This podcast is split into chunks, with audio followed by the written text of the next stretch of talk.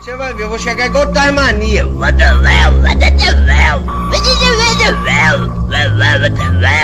Vou chegar plantando o pé naquela porra.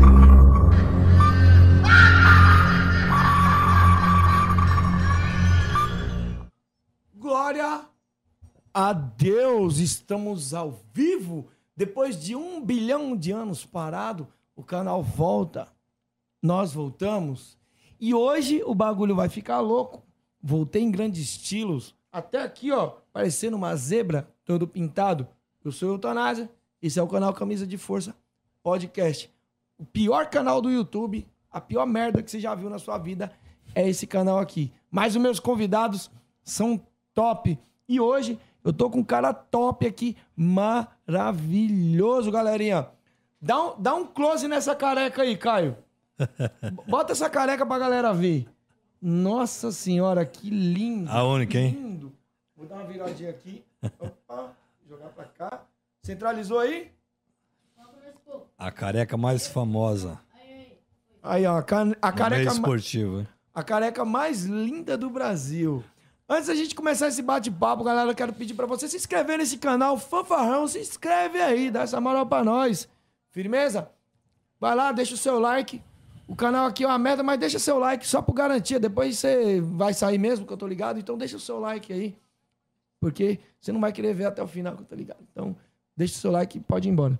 Brincadeira, galera. Deixa o seu like, deixa o seu comentário. Ajuda o canal a crescer, dá relevância. O canal tava parado.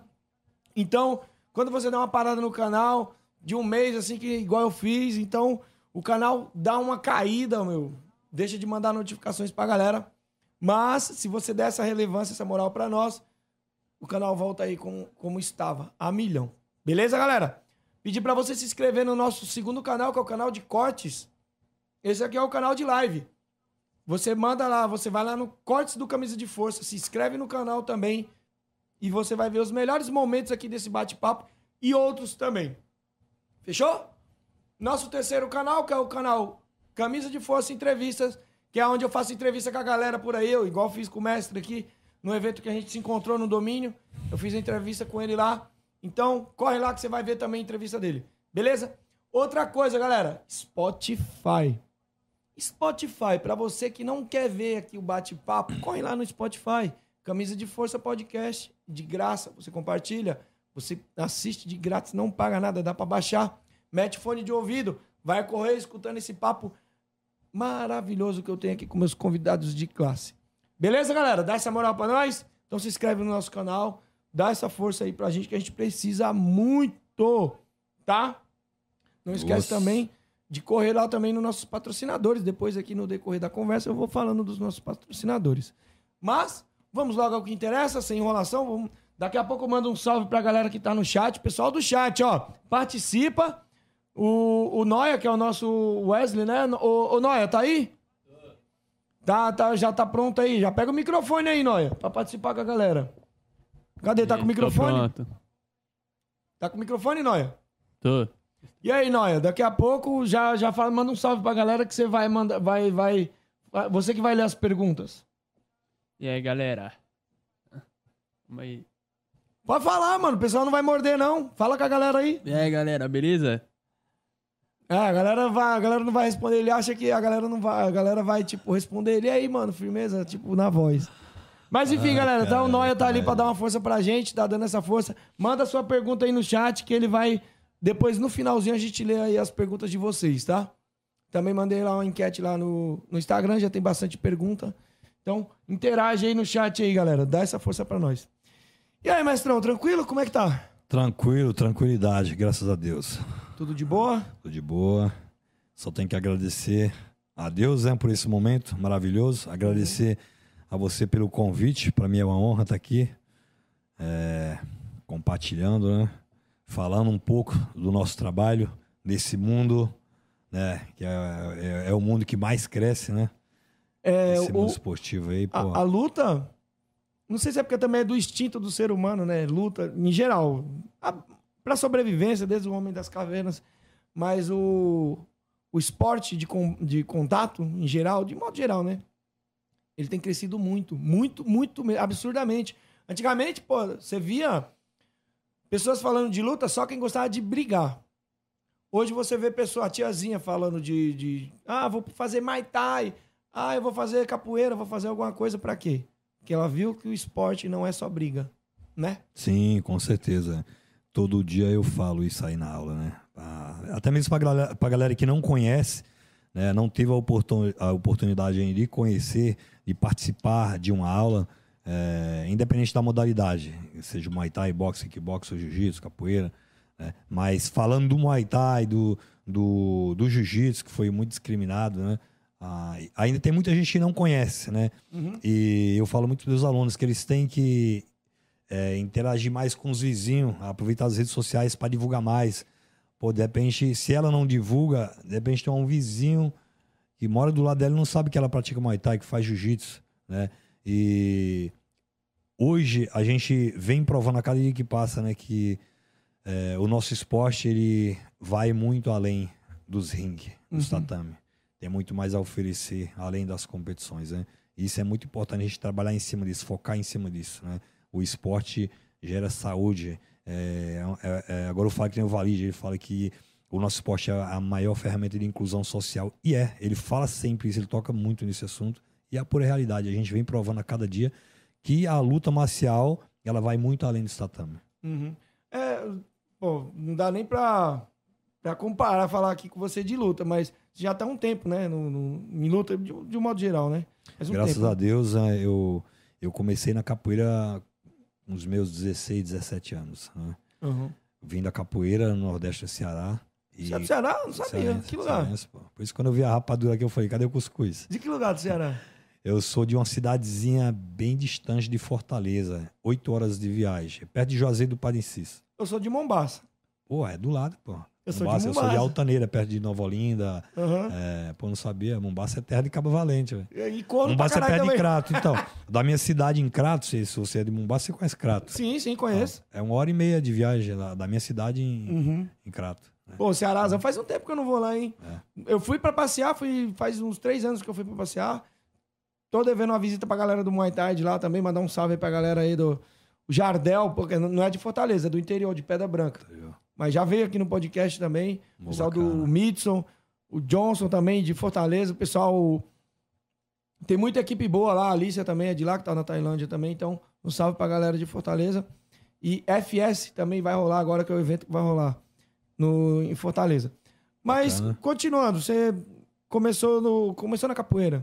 É, eu comecei na capoeira, na, na verdade, é, é uma história bem longa, né? Eu Uhum. tenho até um pouco da minha história no, no YouTube, falando um pouco da minha vida, como que foi, como que eu vim para São Paulo. E eu sempre trabalhei na roça, né? Eu era agricultor lá no Nordeste, né?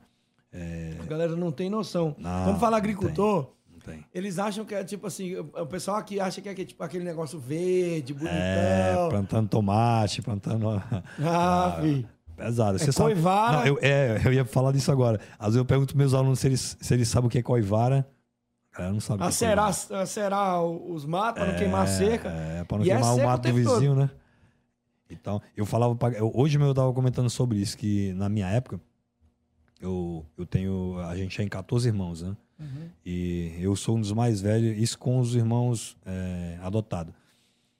E na época, o meu pai separou da minha mãe, né? E a gente era. O meus irmãos eram tudo pequeno, escadinha, né? E na época eu lembro que eu, eu trabalhava 60 dias, né? De sol a sol, você sabe como que é lá, Sim, sim. por 60 quilos de feijão. Eu pegava uma saca de feijão de 60 quilos, trabalhava 60 dias, três meses. De sol a sol, das 6 da manhã às 6 da tarde. No sol rachando. sol rachando. Quando era arrancando toco, que era brocando, fazendo coivara. A É galera não sabe o que é brocando, não, mano. É, não sabe.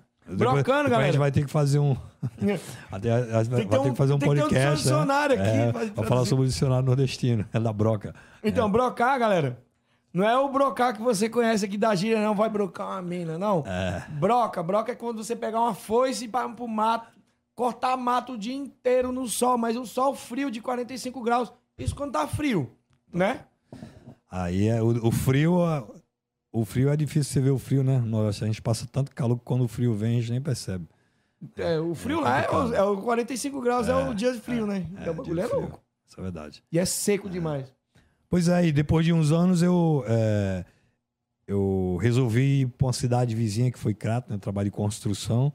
é, só que eu tinha sonhos mais altos, né? Eu sabia que eu poderia conquistar algo maior, e só que eu não sabia como, de que jeito que eu não Lá tinha não, não oportunidade. tinha nada de esporte lá, É, né, também. Só tinha capoeira, mas eu queria algo a mais. Eu queria é, enriquecer os meus conhecimentos. Eu queria entender mais sobre capoeira. Eu era curioso. A parte estética da capoeira era muito boa, mas o lado cultural, o lado história, eu não tinha nada. Eu queria mais informação. Isso foi uma das coisas que me motivou também a vir para São Paulo, né? Isso era E, que ano? Isso é que ano? Cara, foi acho que 90. Acho que 1992. Acho que 92, né? Faz 92. tempo, hein? Faz tempo. Faz o quê? 30 anos? 30, 30 anos. É aí que acontece. É, eu fui para Crato, fiquei trabalhando em construção um tempo. Lá na construção conheci um rapaz, naquele. Na época, tinha um busão que de seis em seis meses, é um busão clandestino, Uhum. de um cearense que tinha montado uma casa aqui. E eles iam lá trazer o busão lotado de cearense. Uhum. Aí- Até hoje, assim, só que vem É, mais. e- Agora tem mais, né? É, só que ele trazia esses caras, jogava dentro de uma casa, dava café da manhã, almoço, janta, roupa lavada, é, pros caras vender panela na rua, né? Uhum. E de seis em seis meses eles iam lá. E eu vim em uma dessas, o cara veio e falou: da- daqui a seis meses o busão volta, se você quiser ir. Falei, demorou. Então a gente ficou oito dias no caminho, o busão quebrou, furou pneu, ficamos pô, batendo lata no caminho, mas conseguimos chegar. Uhum. E, pô, de- e, tipo, lá funcionava o seguinte: se você vendesse bem, no final do mês sobrava uma graninha pra você fazer um rolê, comprar alguma coisa, ajudar a sua família. Aqueles que não, não vendia bem ia só acumulando a dívida. Tinha lá, cara, tinha, tinha cara com 5, 6 anos lá, não, devendo. E Não o cara tinha que ter. O vendedor, eu, eu trabalhei vendendo E se panela você no saísse fora, os caras mandavam matar. Eu morava no sinistro. Rio de Janeiro, eu, eu trabalhava vendendo cadeira, tábua de passar também. É, Tem que ser desenrolado. legal. Tem que ser Legal. desenrolado. Ah, isso aí você mim foi uma das maiores faculdades, né? Eu trabalhar vendendo panela na, nas portas, né? E, pô, às vezes eu tinha, eu tinha que contar a minha história, falar da minha família pra poder vender uma panela, uma colher. Uhum. E, tipo assim, mas isso aí só me engrandeceu, né? Então, a galera às vezes vê você assim, pá, porque tá bem, eh, tá, tá bem sucedido, tá comendo bem, tá se vestindo bem, acha que a vida inteira foi isso. E, pô, ninguém sabe os tocos que a gente Não tropeçou, que arrancou no dedão, né? fácil. Não foi fácil, mas eu, eu, eu me orgulho. Eu tenho orgulho de falar da, da onde eu vim, da minha cidade, das minhas origens. Hoje eu conheço muitos caras que é da minha região. Você pergunta de onde você é? Fortaleza, Ceará. Não, cearense, mas da onde? Fortaleza. Eles falam, eles têm vergonha de falar Não que é falar que é mato. dos matos É. Eu tenho orgulho de falar. Eu fui, graças a Deus, o primeiro cara a levar a bandeira da minha cidade para fora do país. Né? Uhum. É, eu fiquei mal feliz quando eu tirei meu RG quando eu morava no Nordeste. Agora imagine, depois cheguei aqui, tirei meu passaporte e depois eu visto, né? Pô, Então, cara, tipo isso aí é uma assim, vitória. É uma conquista muito grande, pô, e graças a Deus eu viajei para muitos países, né? É, representando a minha terra, a minha cidade, o meu povo, a minha família, né? O nosso esporte. E hoje eu sou um cara, eu não sou um cara rico, mas eu sou, eu sou um cara realizado, um cara feliz. Isso não tem dinheiro que pague. A galera não tem noção. Esse dia eu tava falando com os moleques aqui, têm um salão de cabeleireiro, você ouviu? Tava conversando com eles sobre a realidade. Pessoal, ah, tá difícil aqui. Cara, difícil, mas imagina pra um cara que tá vivendo numa seca. Porque tem. Isso tem várias, várias formas de sofrer, vamos dizer assim, né? Mas imagina pra um cara também que. Quando eu cheguei aqui em São Paulo, eu vi o primeiro cara, os moleques tudo jogando bola de tênis. Com tênis. Quando eu vi os moleques jogando de tênis, pra mim isso aqui era. Falei, cara, eu não tô acreditando que os moleques tá é. tudo andando de tênis. Coisa do outro mundo. Então, é pra mim era coisa de outro mundo. Eu tava explicando isso pra eles. E tem gente que é pior ainda, a situação pior ainda. Então são realidades diferentes. Eu cheguei aqui também numa situação, falei, nossa senhora, quando eu vi a molecada de tênis, aquilo pra mim era coisa de outro planeta, cara. Da hora. E a galera não tem noção de quanto é valioso assim um, um, um simples tênis, Sim, né? Sim. Então é, é- é- é realidades e realidades na vida da gente. sim. Mas enfim, você veio pra São Paulo por causa da luta ou você veio. Pelas duas coisas, né? Eu, eu, ti- é, é, o meu maior objetivo era era vir para ajudar para São Paulo para ajudar minha família. Eu queria buscar um meio melhor para ajudar minha família. E eu acreditava muito naquela época. Hoje eu falo que falo para meus alunos que hoje em dia todo mundo treina com o sonho de ser lutador do UFC ou de qualquer outro evento grande que tenha fora do país, né? Antigamente todo mundo treinava o que treinava independente se karatê, capoeira ou kung fu, né? Para ser igual Van Damme e Bruce Lee. Hoje, Então, foi uma das coisas que mais me motivou assim. Só que na- quando eu saí da minha cidade pra Crato, que tem uma academia de karatê bem na descida da, da ladeira, depois do Asa Branca. Depois da Asa, né? É, não sei se você conhece. Uhum. Mas aí eu pedi pra uma amiga minha me matricular lá no karatê. Eu e mais três rapazes. Aí quando ela foi lá, não tinha mais karatê, só tinha capoeira e musculação. Eu falei, ah, então pode fazer a matrícula, a gente vai. Falei com o prefeito da cidade, ele conseguir uma vaga pra gente no carro, que era o pau de arara na época. Tinha um, carro que levava os estudantes, né? Uhum. Tre- é, três vezes por, por- por semana. E ele cedeu cinco vagas no carro. Então a gente corria do, do sítio até a cidade meia hora, a pé. Não era nem na capital, não era nem na cidade mesmo. que eu morava. No interior do Não, interior. é, eu morava no interior do interior, é, no sítio do interior. Então eu ia correndo, saía do trabalho, já vinha correndo do trabalho que era longe, a, a roça, né? É lá onde eu, é onde eu trabalhava. Aí corria tipo 20 minutos, 30 minutos até a minha casa, não dava nem tempo de tomar banho direito, pegava a sacolinha com a calça da capoeira que era feita de saco de açúcar, ia correndo mais meia hora até a cidade. Aí chegava na cidade, pegava o pau de arara, ia até a outra cidade, né? Pô, ele- aí chegava lá, esperava um pouco, né? Tipo uma hora, uma hora e meia, começava o treino da capoeira. Depois que terminava, a gente ficava esperando até meio- meia-noite o carro da faculdade. Resumindo, quando a gente ia chegar em casa era duas e meia da manhã. Pra acordar quatro horas da manhã pra ir pro roçado. Mais sol na cabeça. É, Mais mas eu aí eu continuava aquilo. Pô, quanto mais ficava mais difícil, mais aquilo me motivava, né?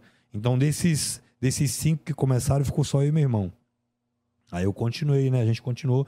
Aí depois foi onde eu comecei a aprender, desenvolver, aprender a tocar berimbau, só, sabe, estudar um pouco sobre a história, mas não tinha muita. Limitado. É, aí foi Só pra avisar, galera, não existia Instagram nessa época, né? Não, não existia Instagram, não existia nem MSN.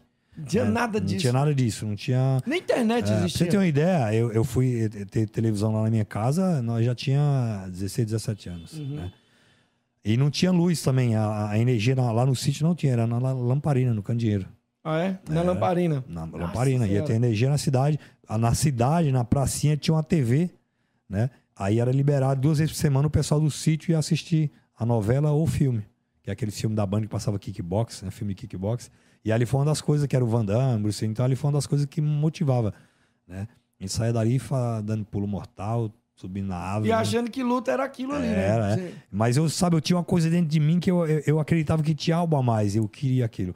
Então, quando eu vim para São Paulo, poxa, é, em todo lugar que eu, que eu a, via a primeira, eu olhava para a primeira luta, eu via o K, eu achava, já achava que era karatê, já ficava, eu queria fazer, velho.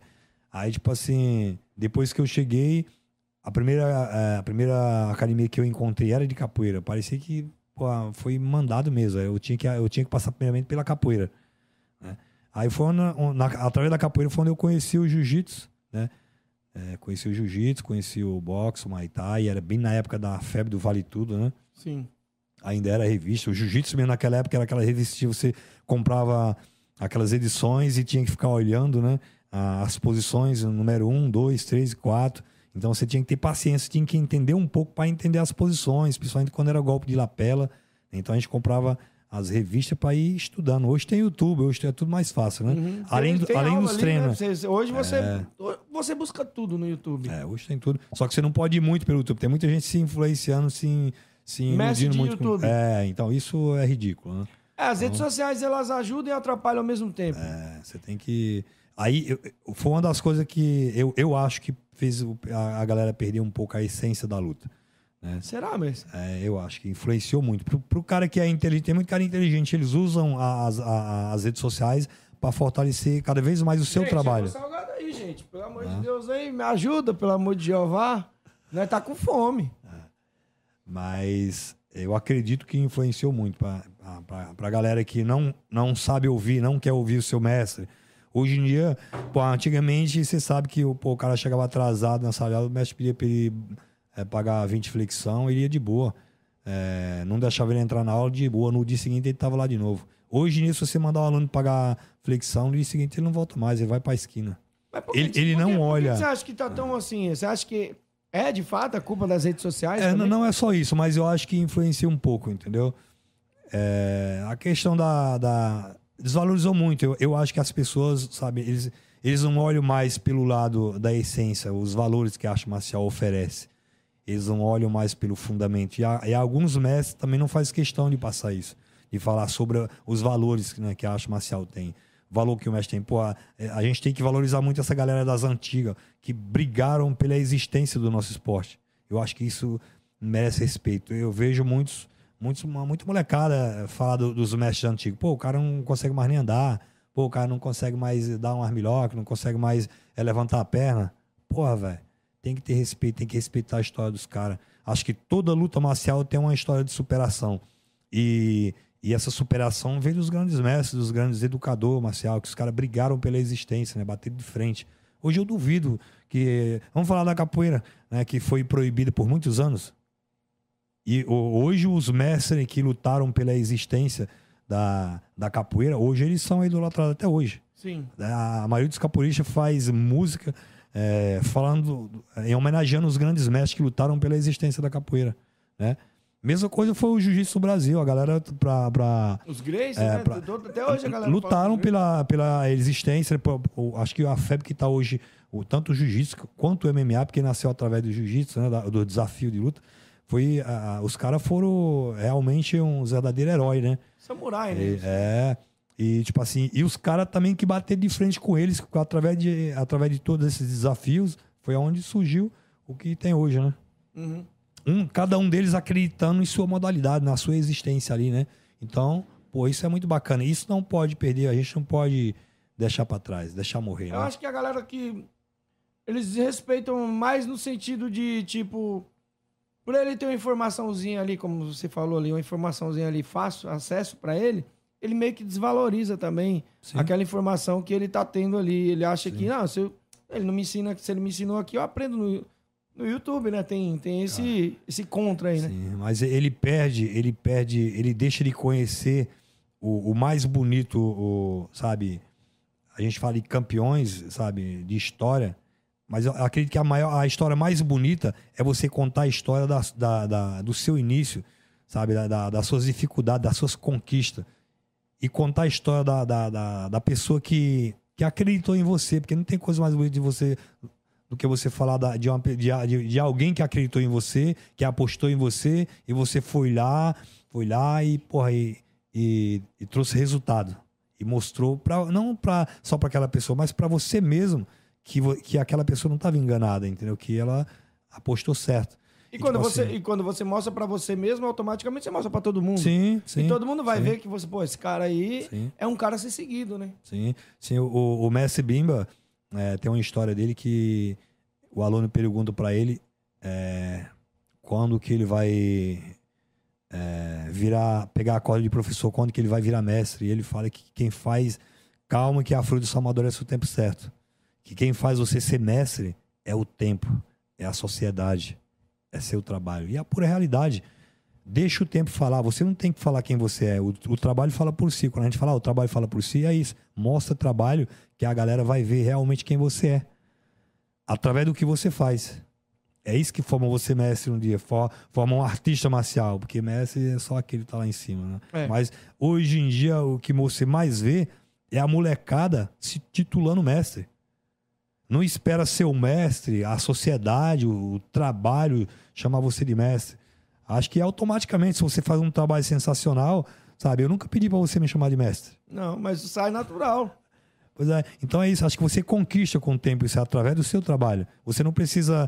é, você pode ver. eu não- não, eu acho que você não vai ver nenhum aluno meu com uma camiseta escrita Mestre Vinícius Reviravolta, ou seja, Mestre Revira. Põe. E o que você mais vê hoje no certificado, a galera faz questão de colocar Mestre, fulano e tal. Coloca na camiseta Mestre, é, Ciclano, Fulano. Pô, não precisa. Aí, mestre. né? Aí, mestre, o que, que chegou pra nós aí, ó? Aí sim, hein? Um Hoje, é- hoje é dia. mastigar aí. Hoje a gente pode, hein? Hum. Hoje a gente pode. Hoje é o dia de, de mastigar gostoso. De maldade. Mas você não come por quê? Por, assim, tanto salgado? Você, eu perguntei como, o que pô. você comia. Não, eu como, só não exagero, né? mas a gente come, sim. Pra manter sempre o... É, pô. Volta, volta às origens. Chegar, ficar sempre na pose. Eu tô gordo pra caramba. é bom porque te motiva a treinar mais, né? É, né? Eu já, no caso, não. Eu quero é comer e deitar e dormir. Eu tô muito vagabundo, mestrão. Não pode, não pode. Mas, mes- mestre, pra gente manter essa disciplina, é da pessoa Quando eu falo de alimentação, em tudo, em geral, né? Pra você ser o campeão, querer ser o campeão, a disciplina é da pessoa ou de coisas externas, de tipo alguém que te incentiva. O que que, o, o que, que torna um campeão? O que faz um campeão? Cara, é o que- dinheiro? O que, que é? O verdadeiro campeão, na minha opinião, é aquele que não, nunca desiste de lutar pelo seu objetivo, pela sua família. Lutar pelas pessoas que lutaram por você, lutar pelas pessoas que acreditaram em você. Na minha opinião, aquele é, é o cara que luta pelos seus sonhos, né? Sabe? E, e luta, au- automaticamente ele fica lutando pelas pessoas que estão ao seu redor, pelo sonho daquelas pessoas que estão ao seu redor, né? Esse, na minha, na, na minha opinião, é o verdadeiro campeão. O cara que luta pelo sonho de seu atleta, falando da, da- de, de- de treinadores, de professores, educador marcial, esse é o verdadeiro campeão, que faz outro campeão. Na minha opinião, é isso. né? E o cara que lembra da onde veio, aonde está e aonde quer chegar. É, porque chegar sozinho não consegue. Isso é muito importante. Você, você lembrar de onde veio, aonde você está e onde você quer chegar, isso é fundamental. Porque se você lembra de onde você veio, você automaticamente está preservando suas raízes. Você nunca vai esquecer de onde você veio, das pessoas que te ajudaram a chegar até onde você está. E se você tá ali, você tem que olhar quem tá ao teu redor. Quem veio do começo até ali onde você tá. De repente, algumas pessoas ficaram para trás porque pode acontecer isso. Você cresce, você viaja para outros países, para outros lugares, mas aquelas pessoas não te esqueceram porque você também automaticamente não esqueceu delas, tá sempre lembrando.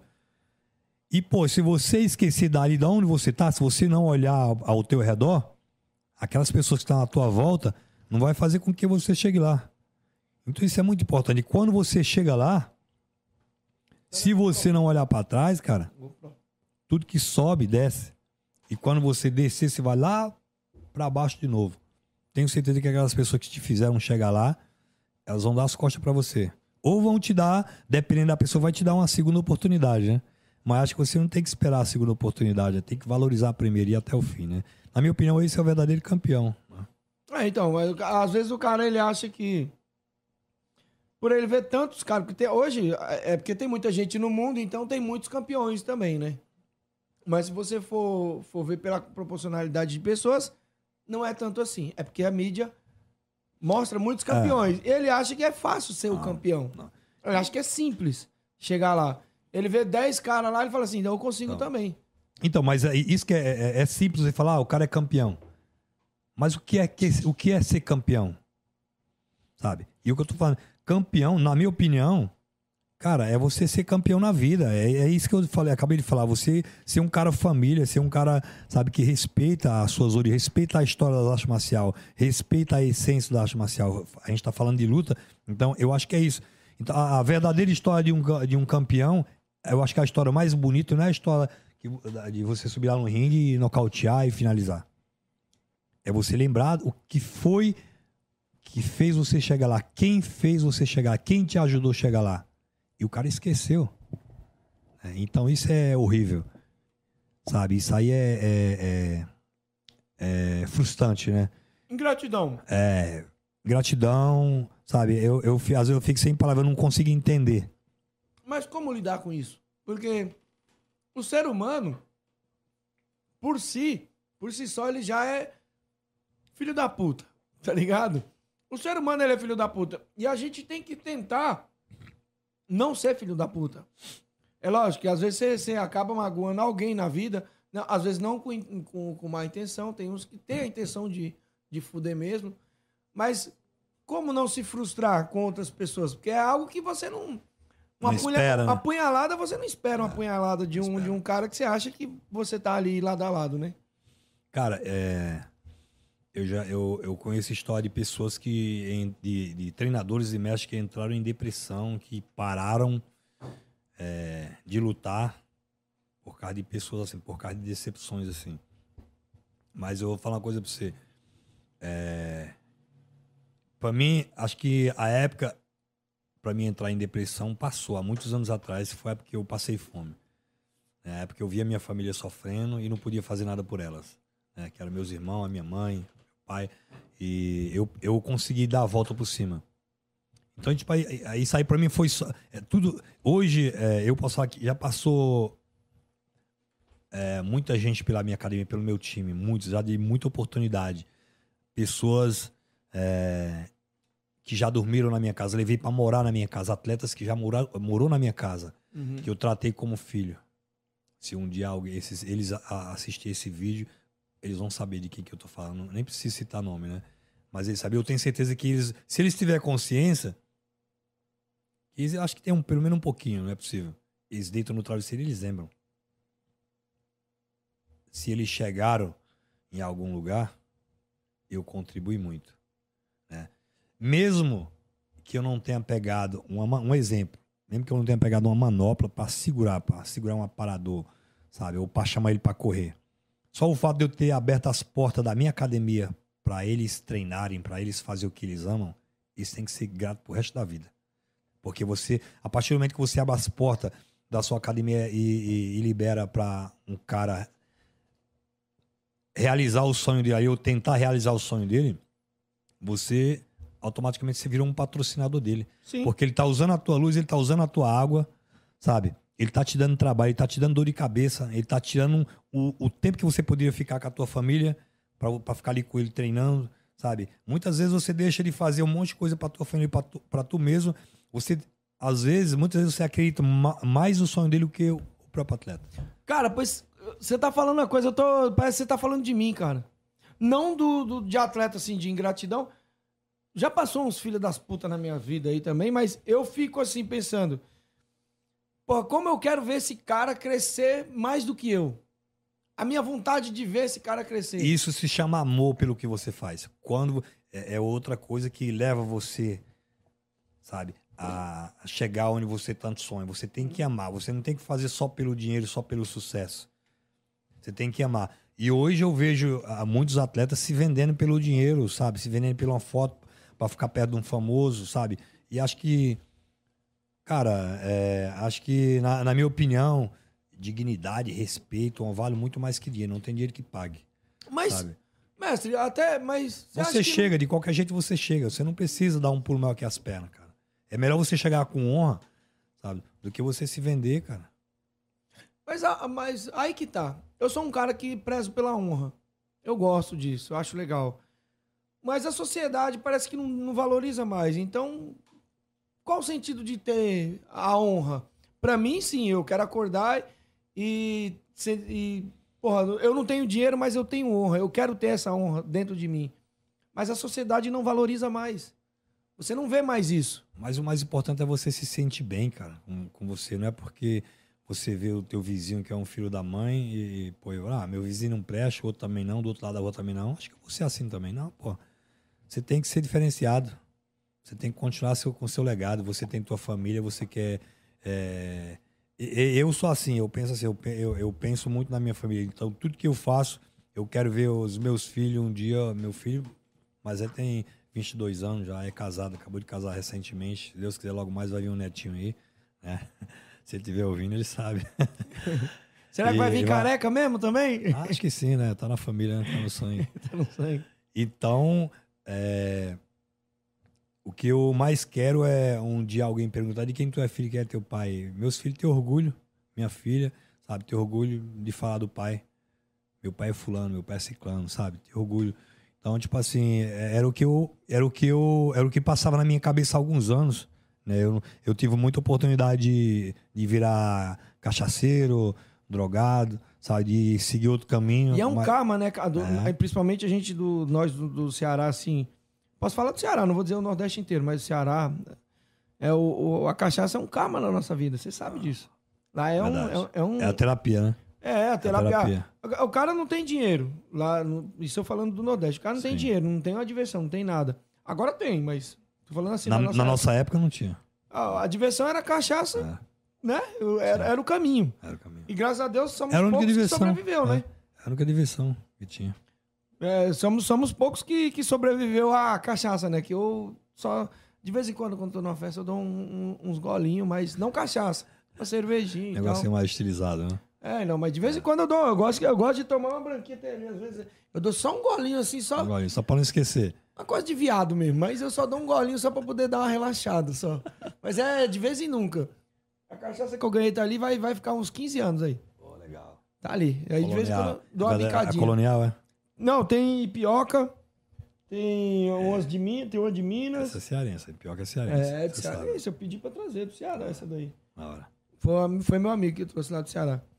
Então, a cachaça, a, a bebida alcoólica, no, no- pelo menos lá na nossa terra, lá, é, é, um, é, é, é a droga pesada nossa lá, né? Então, é um- e é fácil e é barato. Sim. Né? Então, Sim. se você não tiver cuidado, você tá lascado. Sim. O caminho, você pode ver que um monte de nordestino, assim, você vê, os caras tá, tomam muita cachaça. É. Eu não tô discriminando, tô falando que é um fato que a gente vê, Sim. né? Sim. É, a cachaça é um, é um péssimo caminho para nós. Mas, mestre, voltando à luta, você montou sua primeira academia aqui, já é, é- você já tá com a mesma academia? Como que tá? É, quando eu comecei a dar aula de capoeira, comecei a dar aula de capoeira, né? É, foi quando eu conheci o jiu-jitsu. E eu dei o, o meu forte, eu dei aula em várias academias, mas o meu forte era escolinha. Eu trabalhava com criança, dava aula de capoeira nas escolinhas para criança, né? E, pô, eu aprendi muito, né? Foi uma grande escola para mim. Mas começou com o quê? Com capoeira ou começou com... Capoeira, dava aula de capoeira nas escolinhas, nas academias. Aí é, continuei treinando jiu-jitsu, competia, dava boxe, dava muay thai. Aí depois é, eu comecei a dar aula de jiu-jitsu também. E aí a gente vai, vai amadurecendo, né? As competições, as decepções, tudo isso faz parte da tua formação, né?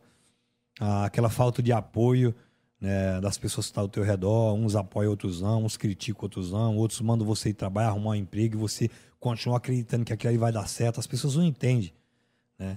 Então, tipo assim, mas eu entendia. Muitas vezes fala, pô, vai arrumar um emprego, vai trabalhar outra coisa, vai arrumar um emprego no emprego. Eu trabalhei muitos Serviço anos. de vagabundo? É, muitas vezes as pessoas falavam, alguns não falavam, mas eu sentia que eles falavam, né? Mas aquilo ali me, só me motivava, né? Eu acreditava que, sabe, acho que não tem coisa melhor do que você trabalhar com o que você ama. Eu, eu sempre amei o que eu fiz, o que eu faço, né? E hoje eu não me arrependo de toda a luta que eu, que eu fiz, né? De todo esforço que eu fiz, muitas noites sem dormir, muita porrada na cara, derramando sangue várias vezes, não só em roda de capoeira, mas nas competições, ringue, octógono, tudo quanto é lugar. E galera- isso pra mim foi A galera fala, né, mestre, que ah, é difícil o esporte. É difícil. Mas anos atrás era bem mais difícil. Muito mais. Então, eu- hoje eu fico eu fico injuriado quando eu vejo a mulher, cara, ai, é que eu tô desmotivado. Lá na academia mesmo, fala, ô, por que, que você não veio a semana passada? Por que, que você sumiu, pô? É, mas eu tô meio desmotivado, parece que eu tô com depressão. Dá vontade de ser chicotear, velho. Porque, porra, eu não. Para com isso. É, Eu, eu falo pra eles, se vocês vivessem a minha época, você não, tinha nem, você não saía nem de casa. Eu lembro como, como se fosse hoje, eu trabalhava a noite inteira, 12 horas em pé, muitas vezes de segurança, e no dia seguinte ia treinar lá na Conselheiro Popular, na Academia do Macaco, que era 9 e meia começava o jiu-jitsu, eh, terminava 10 e meia começava o MMA. Entendeu? Pô, era porradaria. Aí eu vinha muitas vezes a pé lá da Conselheiro Popular até o Jabaquara, sol quente, duas horas da tarde, dormia duas, três horinhas, voltava pro trampo de novo. Então, tipo assim, eu ficava, eu fazia questão de chegar no trampo com a cara machucada, arrebentada, porque era uma coisa que eu amava que eu tava fazendo. Então, isso não tem preço, velho. É, pessoal que tá no chat aí, quiser participar, manda pergunta, tá? Que no final a gente lê a sua pergunta, tá? Pode mandar a pergunta aí. Outra coisa, eu quero pedir pra você, se você puder mandar um super chat pra nos ajudar, né? Pra gente continuar rico, gastando dinheiro, esbanjando dinheiro.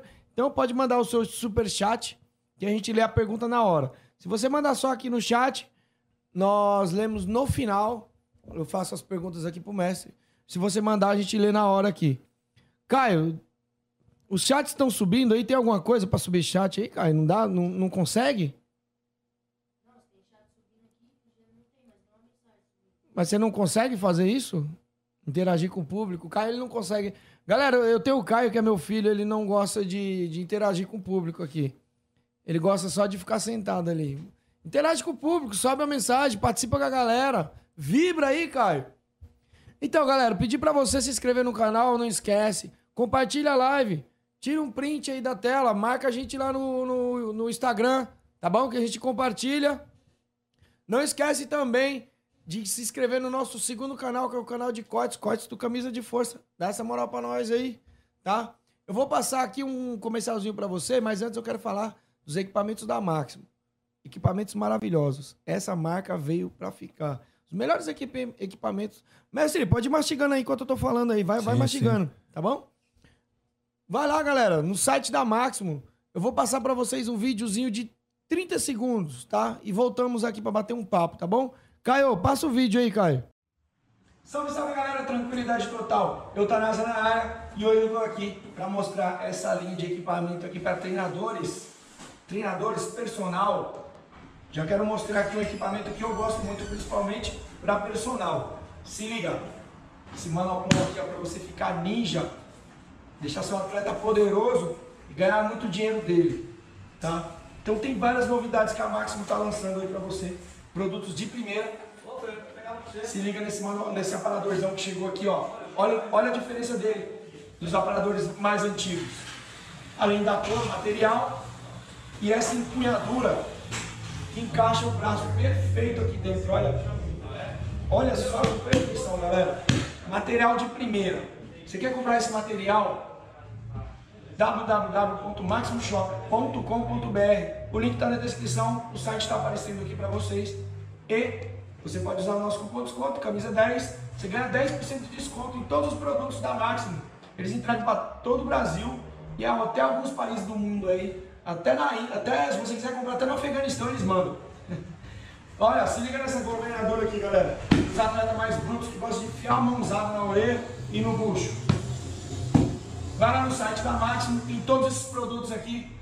Manopla, essa manopla aqui eu gosto muito também. Eu tenho uma, eu sou apaixonado por essa manopla, muito leve, muito boa, encaixa muito bem na mão. Tem preta, tem branca e tem essa cor aqui, ó, marronzinha. Puta que pariu, que, que bagulho da hora que os caras lançaram. Então tem todos os equipamentos necessários para você treinador. Vai no site, usa o nosso cupom de desconto, camisa 10, você ganha 10% de desconto. É só fazer aqueles cálculos maravilhosos. Se você gastar mil reais, você tem 10% de desconto, então você tem um desconto de 100 conto. Bom, eu acho que é isso. Eu não sei fazer conta, eu sou burro, mas é isso, você não. Você vai comprar equipamentos top. Beleza? Fui. Aí, galera, estamos de volta aí, ó. Um belo vídeo pra vocês. Vocês viram como eu falo bonito, galera? Então, se você quiser comprar algum equipamento da Máximo, dá essa moral pra nós, usa o nosso cupom de desconto. Camisa 10. Você ganha 10% de desconto. Vai lá no site da Máximo. O link tá aqui embaixo aqui. É só clicar. Você usando o nosso cupom de desconto, camisa 10, é 10% de desconto. Faz as contas. Se você gasta mil reais lá, você ganha 100 de desconto. E o pai aqui ganha 100. Olha só, que eu ganho 10% do que você vem, do que você compra. Então, dá essa moral pra nós, galera. Corre lá no site deles, dá essa moral. E fora que os, equipa- os equipamentos deles são top, galera. Vocês sabem disso. Não tô aqui com demagogia, não é porque eu vendo. Os produtos são de primeira qualidade. Verdade. Tá? Não, são bons mesmo. Essa luva aqui da, da- da- que eles fizeram do Cosmo Alexandre. Você é louco, essa luva é muito boa, cara. É Tem mu- muitos alunos que usam produtos. são, são muito bem produzidos o, o, o material deles. Então corre lá, galera. Dá essa moral pra nós, fechou? E você que tá no chat, participa. Manda mensagem. Manda um elogio. Xinga a careca do mestre. Fala de mim. Que a gente sobe aí a mensagem aí. Pode mandar que destaca a mensagem aí na hora aí. Destaca uma mensagem aí. Foi, Caio? Tem uma mensagem aí destacada agora. Isso aí, ó. Participa aí no chat, galera. Dá essa moral. E se você tá vendo essa parte aqui agora e não vai assistir o vídeo inteiro, vai lá no Spotify também, Camisa de Força Podcast. Esse bate-papo tá lá. Toda sexta-feira tem um episódio novo. E esse episódio, sexta-feira que vem, estará lá. Não, não a que vem, de hoje. Na outra, da outra semana. Certo? Pessoal do Spotify, que quiser ver esse bate-papo ao vivo, é só no YouTube, Camisa de Força Podcast. Você que está nos ouvindo pelo Spotify. Firmeza, galera? Mestre, vamos falar um pouco da gringa. Vamos Logo sim. quando você chegou ali, você falou pra mim, falou, pô, já fui na China e tal, mas eu não, não quero ir mais. Por quê? O que acontece? A China, é a viagem, o que que é? Viagem muito cansativo, cara. Já, já- eu fui duas vezes e teve depois teve mais algumas oportunidades para mim ir levar outros atletas para competir lá. Eu não, não fui, que é muito cansativo. É, 30 horas de voos, né? E de repente pode até ser mais, porque é 14 até Dubai, de Dubai até Pequim mais 14. Não vai direto? Não. 14, Eu sou 14. burro, nunca andei de avião. 14 até Dubai, aí você fica 5 horas lá parado, depois mais 14 até Pequim. Dependendo do lugar, que da cidade que você vai, da China, você pega outro voo. As duas vezes que eu fui, eu peguei ônibus, mais duas horinhas de ônibus. Então, 30 horas fechado, fora as horas que a gente ficou no, no aeroporto, né? Vai dar umas 40 horas aí. Mas os eventos lá são bons? Cara, na época tinha o, o, o Column Fight, né? Colum? Que, é, o Column que, porra, é, dava oportunidade, deu oportunidade para muitos brasileiros lutarem lá. E o próprio Glory of Heroes, que foi feita uma edição aqui no Brasil. é, foi Brasil versus China. Não sei se você acompanhou. Não. É, foi, porra, foi. Só teve lutaço. Porradaria. Kickbox e MMA.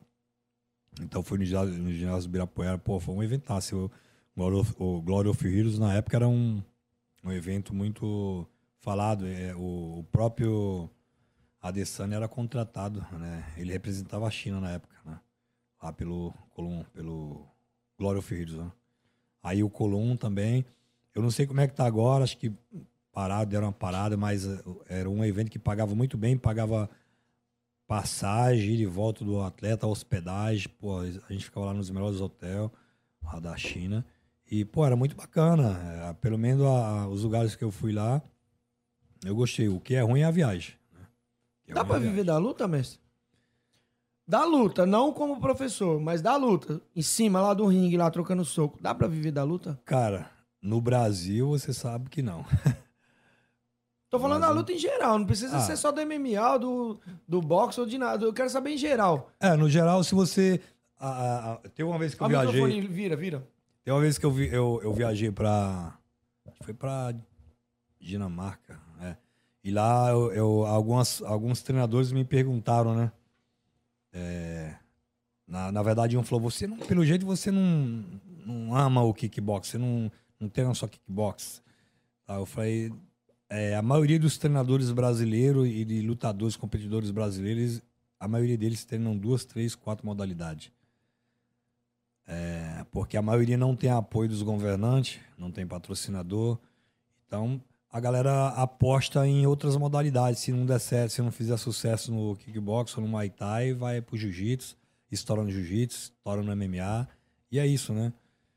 É, Então, é complicado para o atleta, o, o atleta, principalmente quando ele pratica uma modalidade só. Imagina você competir só Muay Thai. Aí você vai viver só de competições aqui no Muay Thai, não dando aula, só competindo.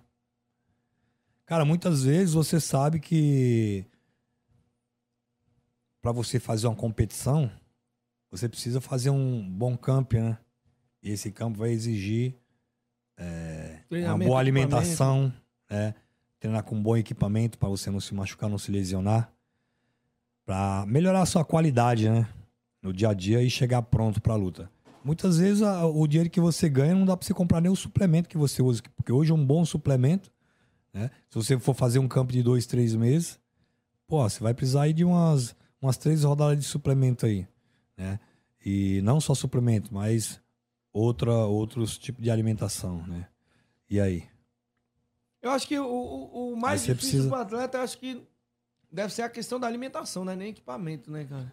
Sim, Acho que a alimentação. Eu tô falando alimentação mesmo, não tô falando Sim. do cara comer arroz e feijão todo dia. Não, sim. Eu tô falando alimentação em, em geral, né? Pra você manter aquilo ali, que é caro. E o fato também do atleta. Porque a maioria dos atletas, você sabe que eles, eles têm família. Então você precisa pagar aluguel, você precisa pagar a luz, a água, a luz, você precisa dar comida para seus filhos. Se é um cara casado, ele precisa cuidar da família. E Como que ele vai é, fazer uma boa suplementação, uma boa alimentação, uma boa dieta, ter um bom resultado na luta, se o cara não tem grana para fazer uma boa alimentação?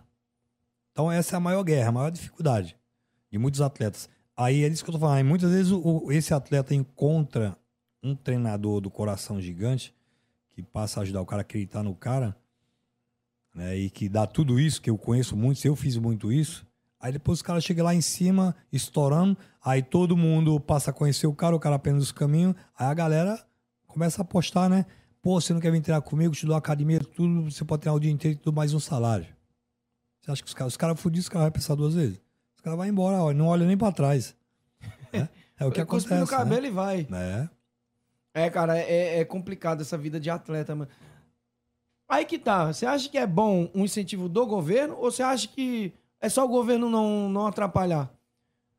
E pra melhorar pro atleta, você acha que o governo tem que incentivar, tem que injetar dinheiro? Ou só ele não atrapalhando já tá bom demais? Ah, já, já ajuda demais, né? Mas, tipo assim, cara, é, vendo o que acontece nos outros países aí, em alguns países, nem em todos os países, é, o atleta também tem esse, essa, esse suporte, essa ajuda, né? Mas acredito que levar os projetos para as escolas, né? E pagar um bom salário, profissionalizar, né? É, a galera, eu acho que já é um bom começo, né, cara? Porque aí você vai poder, você vai poder é, falar, sabe? Você vai poder divulgar mais a, a, luta como uma profissão, né, cara? Que todo mundo fala, ah, a luta, a, a, hoje em dia a luta marcial é profissão. Mas, porra, a gente não pode falar que é. Ah, o cara ganha 10 mil numa luta. Sim, cara, mas ele não luta todo dia, ele não luta todo luta mês. Todo dia. Muitas vezes o cara ganha 10 mil reais em uma luta, ele já tá devendo 20. Porque ele, ele parou de fazer algumas coisas para dar uma atenção ali pro campo e ele ficou devendo. Eu conhecia muitos atletas meus que ele, eu fechava uma luta pra ele, ah, você vai ganhar mil reais. E já pegava emprestado aqueles mil reais e para adiantar algumas coisas que tava devendo.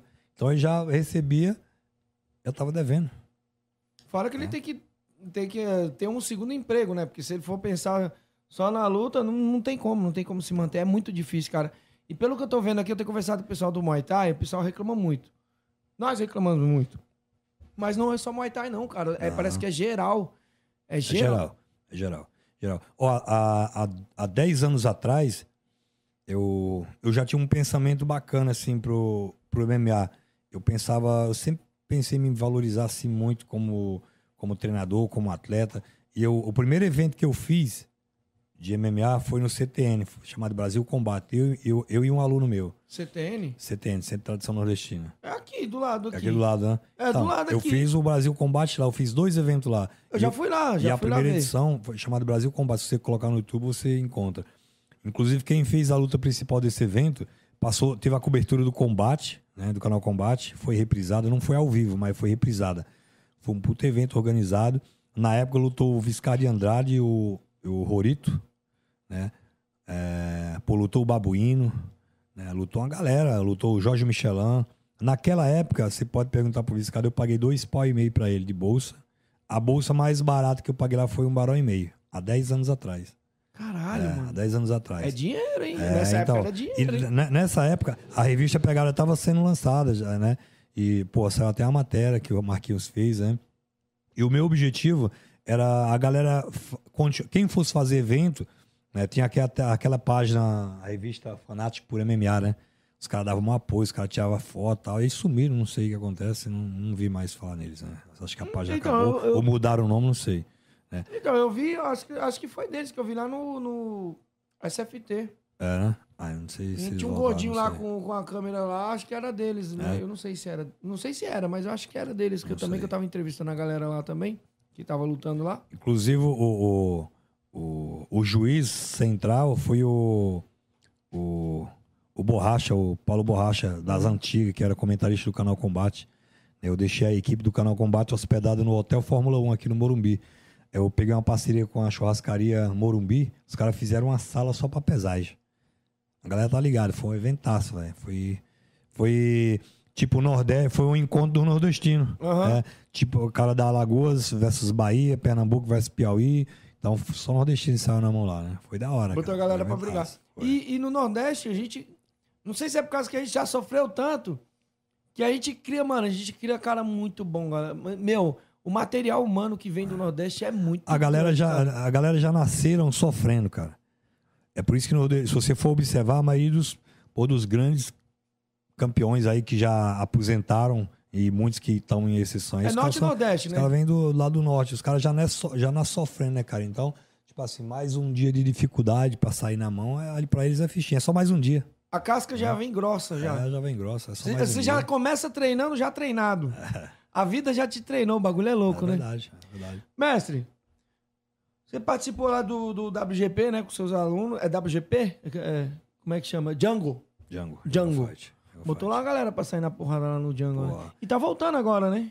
Cara, graças a Deus, eu, eu, tô com. Eu tô trabalhando com o Valide no, no Django desde a primeira edição em São Paulo. Né? Ainda era ringue. Eu já eu já colocava atleta no Django, ele deu essa oportunidade pra gente aí.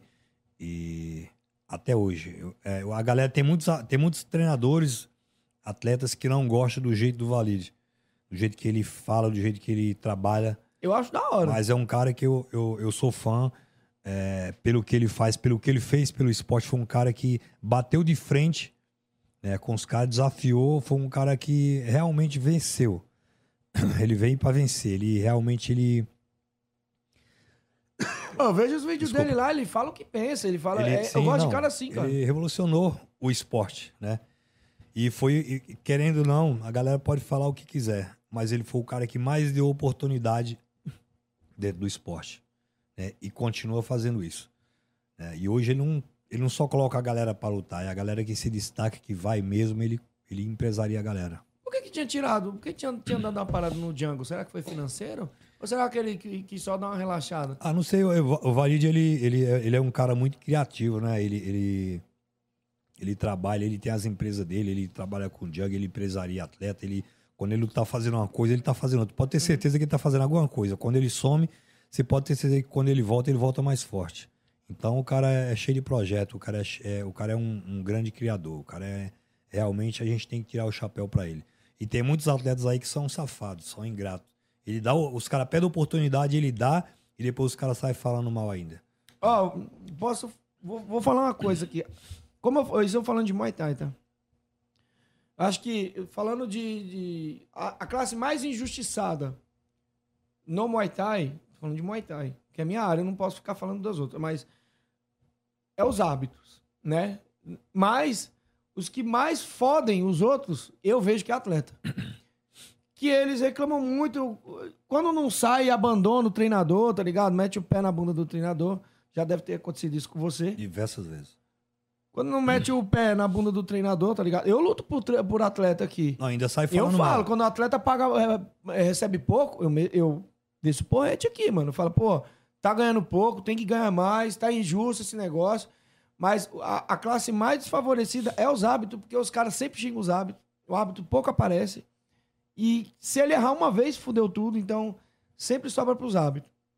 Mas a que mais, a, a que eu acho que assim, a mais, que mais reclama de barriga cheia, lógico que não é fácil. Tô dizendo que não é fácil é os atletas.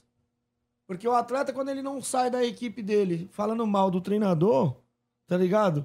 Ele só causa problema na equipe. Isso aí eu tô falando de uma, de uma parcela, não é todos, né? Sim, sim. Eu Não tô são falando daquelas, daquela parcela que dá trabalho, lógico. Você já deve ter enfrentado esse tipo de problema na sua Diversas vida. vezes. Hoje em dia o ego do, do- do- dos caras é muito grande, né? Eles não têm a humildade de, de, de ouvir seu mestre. Hoje, se você chama a atenção do cara, eles não param pra pensar que você chamou a atenção dele pro bem dele. De repente ele tá fazendo uma coisa ali que ele não tá conseguindo enxergar e pela sua experiência, pelo teu tempo de trabalho, você tá vendo que não tá certo. Que ele pode melhorar aquilo Ele ali. tá fora do trilho. é, e, e, a, e, a, e aquilo ali pode melhorar, tanto não só pra ele, mas pra você como treinador também, pro esporte no geral. né? Tem cara que escuta. Eu tenho atleta que me escuta, né? Eu, eu, eu chego, converso, troco ideia, e eles têm a humildade de pedir desculpa, sabe? De... E são esses caras que chegam lá, cara. Quando você tem a humildade de ouvir, de reconhecer o erro, sabe? Esse, esse cara tá, tá fazendo a carreira dele como campeão. Sabe, agora aquele cara que não sabe escutar, pô, você fala e ele, do nada, ele, ele vira a cara, no dia seguinte já não volta mais, começa a postar um monte de merda cagando pelos dedos, né, no Instagram. Então, pra mim, é, e é o que mais tem hoje. Primeira coisa que os caras fazem é ir lá no Instagram e começa a... Mas não é quando o cara vira estrela? Mais isso, quando o cara começa a virar estrela. Muitos dizem o cara nem é estrela ainda, mas ele, ele, Ele acha, acha que é, estrela, né? mas é, quando ele se e sente para estrela... no meio do caminho. Aí para no meio do caminho. Que aí o, o pouquinho que ele começou a brilhar, ele já apagou. Já era. Pra acender de novo, aí vai só. Tem um, tem um moleque seu que eu gosto, que eu acho legal, que eu vi ele lutando lá, que é o Buda. É, o Buda é um cara que. Eu tiro o chapéu pra o ele. moleque é embaçado, hein? Ah, pra- esse moleque É um moleque. É, é um moleque que. Ele ama o que faz, é um, é um cara que. Ele faz um trabalho excepcional lá em, em Teresina. Inclusive, agora ele tá finalizando um, um centro de treinamento gigante, animal lá, e o maior de Teresina, né? O maior. E, Mais um pô, nordestino aí, ó. É, e tipo assim, é um cara que ele tá com 17, 17, 6, né? Vitória. É um cara que, se Deus quiser, logo mais ele vai ter a oportunidade dele, né? É um cara que tem uma, uma família sensacional, tem uma mulher que ajuda demais ele, que apoia, que gosta do que ele faz e que apoia. Isso não tem coisa melhor quando você tem alguém por trás de você que te apoia no que você faz, né? E ele é um moleque, é um moleque que me respeita muito, sempre que ele tá com dificuldade. Ele já teve oportunidade diversas vezes, alguns, é, alguns creontes já saíram é, na época do time, né? Pô, um, é, uns, eu entendo os motivos porque saíram, chegaram a trocar, foram homens, chegaram a trocar ideias, saíram, saíram de cabeça erguida. Hoje eles, ele- alguns reconhecem, eles falam, faz questão de falar que vieram da minha academia, que aprenderam Sempre tem um comigo, que né? sai, que- uns que saem com a porta aberta, né? Mas ele chamaram ele, né? Vamos, vamos, pô, só ficou você, sabe? E aí, vamos com a gente e tal. Ele tá até hoje. Não, eu sou grato ao que o mestre fez por mim. Eu não era ninguém dentro das artes marciais e ele fez muito por mim. E se eu cheguei até aqui com ele, eu vou chegar mais longe. Você tem plano de carreira para seus atletas? Ou você só vai colocando os caras para lutar e eles vão galgando o negócio? Porque tem, tem equipe que o cara já, tipo, já tem um plano para esse cara. Ele vê lá o potencial dele e fala assim, pô, esse cara aqui, eu tenho plano de carreira para esse cara. Você você monta isso? Sim, tipo um sim. xadrez ou você já vai, tipo, Sim. não, vamos, vamos, vamos até onde Não, der? Eu explico agora mesmo, até mesmo para os atletas que não são meus atletas, que hoje, graças a Deus, eu tenho, na minha academia eu tenho um alojamento muito grande lá. Embaixo eu tenho quatro quartos, sala, cozinha, lavanderia, Caralho! né, com geladeira, com pia, com fogão, televisão, sala de TV, de jogos, tudo. É, Aí eu, Tem um quarto lá pra mim não, mas tem, muita, tem muitos Não. atletas que vêm de fora já fecham, fecham um pacote, né? Com direito a treino, comida, dormida. Né? Não só atleta de fora, mas do Brasil. Agora mesmo chegou um atleta, ele é de Gramados, né? E ele falou, pô, mestre, é, eu gostaria de, de, de treinar aí com você. Eu queria que você me desse a oportunidade de lutar no Django Fight. Eu mandei mensagem pro Valírio, falei que tava indo treinar com você, mas ele falou, falar com, ele falou pra mim falar com você, pra perguntar quando que eu vou lutar no que você que sabe. E aí, quando é que eu vou lutar? Falei, cara, primeiramente você tem que vir pra cá, você tem que chegar aqui pra mim ver você treinando. Eu não vou colocar você lá por colocar, sabe? Eu, eu, eu preciso me preocupar com a, é, com a tua carreira como atleta e com o meu nome também, porque tu vai estar lá levando meu nome, É. entendeu? Então Não vem é só aqui. o couro que você é, vai levar, é o nome da, da, da equipe, né? é, então, tipo assim, dependendo de como que você tá, vou colocar vo- você para lutar em um, em, em um evento menor, em um evento que temos evento aí que dá, tá dando oportunidade, igual o, o próprio Domínio, que é um evento que nasceu agora, mas um evento que tá dando muita oportunidade pro jovem, dando oportunidade do jovem crescer, de mostrar o potencial de cada um e para as equipes mostrar o trabalho que tem, né? Isso é muito importante. E tem que ter paciência, né? Você vai galgando, pô, você vai melhorando a cada dia, chega a hora que você? Vai lá. Então, tipo assim, a gente já planeja, dá pra ver, pô, esse moleque tem talento, pô, dá pra você ir, dá pra investir, pô, dá pra você fazer uma, uma carreira legal com esse moleque. Só que, tipo assim, alguns desistem no meio do caminho, né? Mas, tipo E assim, talento não é é, tudo, o né, cara mestre? precisa querer também, porque às vezes é o que eu tava falando pra você, às vezes a gente quer, quer muito mais que o cara, e não pode. O cara tem que querer, o cara tem que se dedicar também, né? Mas é, eu faço um planejamento né, de treino. Hoje eu estudo muito antes de colocar um atleta para lutar. Hoje, graças a Deus, a gente criou um- uma metodologia de ensino, que é o, a gente fala o estilo Revira Black Team, que hoje vem ganhando espaço no mundo inteiro. Uhum. Hoje eu tenho uma parceria muito grande no Chile, né? Estamos com 14 filial lá no Chile. Lá, Os caras tá de Porto Seguro ah. aqui, ó, mandando um salve aqui. Porto Seguro. É, eu tenho um filial em Porto Seguro também, é o Chapolin, que É, o Chapolin mesmo responsável, aqui, é. ó, mandou, ele falou assim, ah, um salve pro Chapolin. É, o Chapolin é um, um atleta meu que já lutou no Django. Ele veio aqui para São Paulo, ficou uma temporada, muito tempo que eu coloquei ele para lutar no Django, no Aspra, em outros eventos aqui. É um moleque muito batalhador, muito guerreiro Uhum. também. Faz um trabalho excepcional. Acabou de lan- lançar um evento lá, acho que vai rolar a terceira ou é a quarta edição agora, chamado Terra da Luta. É feito na beira da praia. Hum, pô, esse moleque foi- é, é um- é- é outro vencedor. É. Se não ganhar a luta, já mata afogado mesmo. Já, ah, você não ganhou não, desgraça. Joga pra dentro da água mesmo. Um abraço pro Chapulinha aí, Vermelho, Elivelto, que é uns caras que estão fazendo um trabalho sensacional em Porto Seguro, Bahia, com a Revira Black Team. Você acha que o... A gente tem tantas pérolas, né, no, no Brasil, tantos caras bons. E, e a gente não consegue segurar esses atletas aqui. Chega uma hora que tem que mandar esses caras pra fora, né, mano? É, é, o, o Brasil é um, é um lugarzinho de terra do caralho. A gente ama esse lugar. É igual o Brasil é. Mano, eu não vou nem falar, mas o Brasil é uma terra de filha da puta. A gente cria tantos caras bons e tem que mandar pra fora. No futebol, é na luta, em tudo, né, mano? Não dá Os- pra segurar. Ó, os próprios treinadores, os melhores treinadores, é, a maioria estão morando fora. E todos que vão pra fora, é, é, muitos se dão bem, porque lá você tem mais, lá a galera valoriza mais, né? É, não é que valoriza, aqui não é que aqui não valoriza, valoriza, só que não, não tem investimento. O que tem lá, sabe, é, aqui não tem assim de investimento, de patrocínio, de apoio dos governos, sabe? Não tem. Por que, que os eventos lá fora pagam bem? Com certeza tem apoiadores, tem, sabe, pessoas que investem, investidores. No Brasil não tem. Então eu, eu entendo alguns eventos que é realizado no Brasil que não tem emenda de prefeitura. Os caras põem para lutar, ah, organizam eventos, os caras muitas vezes tiram dinheiro do bolso para fazer um evento, mas para fazer eu mesmo fiz diversos eventos, né, para fazer carreira de, carreira de atleta meu. Uhum. Muitas vezes eu tirava dinheiro do bolso para dar a bolsa deles. Né? Ou dava ingresso, eles vendiam pra, dentro da própria equipe mesmo, mas para fazer a carreira dos caras. Né? Mas é, aí a gente entende, mas pô, o ruim é quando você sabe que o cara recebeu uma boa emenda da prefeitura, pô, faz uma puta estrutura que não é barato, põe na TV e tudo mais, mas quer pagar 300 reais pro atleta. Puta, esse Aí é um grande difícil, problema, né? O cara quer investir na- nos LED, quer investir na câmera top, no muitas vezes, ó, top. muitas vezes o cara não dá uma oportunidade. não- é, é diferente do trabalho que o Valide faz. Sabe? Tem a galera que reclama pelo valor que ele paga pros atletas. Mas ele- o cara, você pode ver a divulgação que ele faz. Se você tem um patrocínio, ele tem, você sabe que ele tem uma mídia muito grande.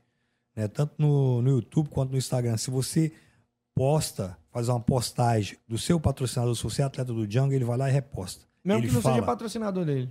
mesmo que não seja, ele vai lá, fala, mostra e posta. né? Então isso ajuda o atleta. Mas você sabe por que, que ele faz isso? Porque ele Porque acredita ele no não, esporte não é nem isso. também. É o caminho que ele trilhou. Sim, Ele passou por sim, isso. sim, ele acreditou, Ele, ele, sentiu água no pescoço Sim. também. Ele foi o Tá primeiro ligado? cara, ele fala que ele foi o primeiro cara e foi a colocar o pet no, no ombro de patrocinadores, no kimono dele para divulgar. Foi, o- foi o cara que correu atrás, foi um dos primeiros caras que fizeram as empresas olhar mais pro esporte, né? E foi a partir daí que todo mundo começou também, né? Não pagam muito, mas se você tem um nome, você tem uma, uma carreira. Hoje tem uma, um, um- tem muito, tem alguns atletas mesmo que tem alguns apoiadores, algum, alguns parceiros, não são um patro, naquele patrocinador, mas pô, a galera tem um apoio, entendeu? Uhum. E isso é, é bacana pro atleta, entendeu? É fundamental. Já chegou atleta seu, já. Não sei se era seu na época, mas já chegou atleta que saiu, pelo menos, da sua casa e chegou até o UFC, que é onde eu quero entrar agora hoje. Quero falar aqui do. Do cara aqui, né? O cara que espancou lá o Adesanya. Espancou não, né? Ele ganhou. Não espancou do Adesanya. Não espancou. Ele ganhou na última luta. Que é o Poatan, né? Ele. Eu vi uma postagem sua, né? No seu Instagram. Eu vi, eu assisti o podcast dele e depois eu vi uma postagem sua falando do, do, do- de um treino tal, que ele falou que não treinava. Cara, conta pra gente, qual que é essa pegada aqui? O que, que, que acontece com o Poitin, né, mano? Eu- até então eu achava que, tipo assim, vocês tinham uma amizade sadia e eu via lá que você postou um negócio, eu, não, eu fiquei sem entender, de verdade. Você entendeu? É, muita gente não entendeu, né? Muita gente não entendeu. Por isso que eu postei aquele vídeo. É, mas, tipo assim, cara, na verdade, é, eu não quero falar desse cara. Eu quero falar do cara que bateu nesse cara que hoje treina comigo. Como é que é? Eu quero, em vez de eu falar desse cara, do Alex Poitin, eu quero falar do cara que bateu nesse cara. O cara que bateu no Alex Poitin. Quem que é o cara? O pai, de, o pai do Poitin bateu no, no, no Poitin. Quem que é o cara? Paulo Poitin, que hoje treina comigo, né? Que é o, Camu, o Kemuel Antônio, que é o campeão do Django e agora tá de contrato assinado para lutar no PFL. É nada. né? Pô, foi um cara que bateu em cima, eu posso falar que ele bateu em cima e bateu no chão. Bateu Mas- em mas cima, nessa época- levou pro chão e finalizou. E eu posso falar porque eu tava de corne do Alex. Eu Mas o Alex era seu, treina, era seu atleta? treinava né? comigo lá, né? Eu coloquei no Jungle Fight, foi ingrato com o Jungle Fight também, porque ele vivia pedindo para lutar no Jungle Fight, Vale deu a oportunidade para ele lutar no Jungle Fight. E depois ele falou, saiu falando mal do cara, falando que, pô, acho que a galera entendeu lá, a galera viu o que ele falou. né? Então, tipo assim, eu quero falar do Kemuel. Quem que é esse moleque aí? Kemuel é da família Antônio, né? É, é uma família bem tradicional aí dentro das artes marcial. Eu tiro o chapéu para essa família porque mostraram que realmente eles é, são os verdadeiros artistas marcial, que respeitam a história da arte marcial Uhum. e tiveram humildade, né, na época para me procurar para fazer essa parceria, não, para fazer essa parceria é Uhum. porque o, o pai do Camuel montou uma empresa, né? Tem trabalho, pô, trabalha muito e ele foi bem honesto. Né? O Camuel foi na minha academia é, depois que ele lutou, né? O Alex e fez um treino lá, pô, gostou, a gente conversava bastante. Sempre que eu postava alguma coisa, ele, ele, ele me marcava, comentava, sabe? Curtia. E, pô, chegou um dia que ele mandou mensagem, pô, é, é, a, a primeira vez que ele foi na academia, depois ele fez uma postagem que ele tinha uma. Na verdade, ele tinha um pensamento diferente de mim. E ele se surpreendeu depois que ele foi na minha academia a gente conversou, né? É, eu achei bacana da parte dele. Aí me convidou para ir um almoço na casa dele. Que o pai dele tava me convidando e ele também pra gente ir um churrasco lá. Aí foi eu e meu filho. E eles me fizeram esse convite, né? Falou que, pô, gostou do meu trabalho, já vinha acompanhando meu trabalho há um tempo. O pai dele já acompanha meu trabalho há um tempo. E queria fazer uma parceria comigo. Ele queria, o pai dele pediu para me ajudar eles a realizar o sonho do filho que era chegar no UFC. E naquele momento ele tava meio desmotivado, meio para baixo, sabe? É, E tipo assim, a gente fez essa, essa, essa parceria aí. E graças a Deus, depois dessa parceria, é, juntando tudo, todos os conhecimentos, né? É, tudo que eles já haviam galgado, todos que eles já haviam conquistado, a gente só se fortaleceu, né? Aí eu não mostro que a união faz a força. Daí pra cá ele não perdeu, ele não perdeu mais e agora tá com um contrato assinado com o PFL. E o PFL é o caminho, né? Porra. E hoje, com o nível que ele tá hoje, se ele pegar o Alex, ele bate no Alex de novo. Olha, olha, mestre. Olha, eu respeito tua careca, mas o homem briga muito também, né? Liga muito. Briga Mas- muito. Eu acredito, eu acredito no, meu trabalho, no trabalho do, do pai do Kemuel e acredito no Kemuel também. O moleque é muito raçudo. é Ele tá na mesma Quem, categoria? é- quem assistiu essa luta sabe que o Alex já era campeão do WGP, já era campeão do, de algumas edições do Glory. Uhum. E, cara, hoje ele é o, hoje ele tem hoje ele é o campeão né, do mundo. Hoje, muitos que não conhecem a história, a- a- o, o que ele, por onde ele passou, o que ele fez para chegar lá, eh, deveria estudar mais, pesquisar mais, buscar mais, porque eu não quero ficar falando dele, entendeu? Uhum. Já que ele não reconheceu o que eu fiz por ele, o que a equipe fez por ele, então eu não faço nem questão de ficar falando dele. Eu só postei aquilo para mostrar pra galera que ele tava mentindo. E tem muito mais, se- porque se eu fosse postar, sabe, é, ia, ia ficar feio, não é legal pro nosso esporte, porque muita gente, muitas crianças que não conhecem a história se inspira nele, né? E ele poderia ser um exemplo, né? Porque a verdadeira história do campeão é o que eu te falei, é, ele tem que, o grande campeão não é só aquele que vai lá e dá nocaute no ringue, é aquele que, que valoriza a sua história, Sim. né? E, e ele não valorizou a história, ele não valorizou as pessoas que não foi só uma, foi muitas, né? não foi só eu, né? Então ele devia ter mais respeito pelas pessoas que tiveram respeito por ele que acreditou nele. Mas eu não tô falando isso do Kemuel, é, que o Kemuel bateu nele só porque ele fez isso, entendeu? Não, que o Kemuel realmente bateu nele, deu uma surra, falando. deu uma surra, deu uma surra nele e deu uma surra, sabe? De verdade. E levou pro chão. Eu falei pro Kemuel que no dia eu fiquei muito chateado com o Kemuel, que eu tava torcendo que ele perdesse, que o cara tava comigo, entendeu? Sim, tá É, eu time, brinco né? com o Kemuel, né? Mas, tipo assim, hoje o Kemuel treina comigo. O mundo dá volta, né? Hoje ele treina comigo. Sabe? Ele, ele conquistou isso, ele trabalhou por isso. Muita gente, quando, quando o Kemuel lutou com ele, muita gente desacreditou do Kemuel, mas ele mostrou. E ele, mas ele tá na mesma categoria ainda? Não, eu- hoje ele desceu pra 7-7, mas é um cara muito forte, né? E não forte só fisicamente, é forte mentalmente também. O, o Potter tá em que categoria? E eu vou falar uma coisa pra você. Alex lutando com o Kemuel, e ele dá as costas daquele jeito, igual ele deu as costas algumas vezes, levantando na grade, ele vai ser finalizado de novo. Cara, mas, ah, mas é, é, ele não estão na mesma categoria ainda? Não, Eu não acompanho muito MMA, mas Não. eles ainda estão na mesma não, categoria? não. Hoje o Kemuel vai lutar no PFL de 7-7. Certo. né, De 7-7. Ele baixou. Mas se ele tivesse que chegar chegando lá, acho que ele lutaria de boa, né? Certeza? Isso é de menos. Mano, de menos. agora eu vou, eu vou falar da luta com a Desânia, né? Eu achei que ele ia perder, cara. Se ele não faz alguma coisa, sei lá, não sei o que, que ele ia falar. Mano, eu tenho que nocautear esse cara. Eu não sei se ele baixou um santo ali pra bater no Adesanya, mas se continua ali, ele perde aquela luta, cara. Perde aquela luta ali, porque tava feio pra ele ali. Cara, ele tava perdendo, perdeu os quatro rounds, né? eh, eu não posso falar eh, como atleta, né? Como lutador dentro do ringue, dentro do octógono. Tipo assim, ele é um cara que ele, ele é muito inteligente, ele acredita. Sabe? Ele acredita, porque no- quando ele lutou com o Adesanya no Brasil, ele também tava perdendo Uhum. sabe? E quem tava no Glória of Heroes, quem assistiu, né, lá, eu tava lá com ele de corner. Ele sabe disso, né? E eu falei, na época eu coloquei uma pilha.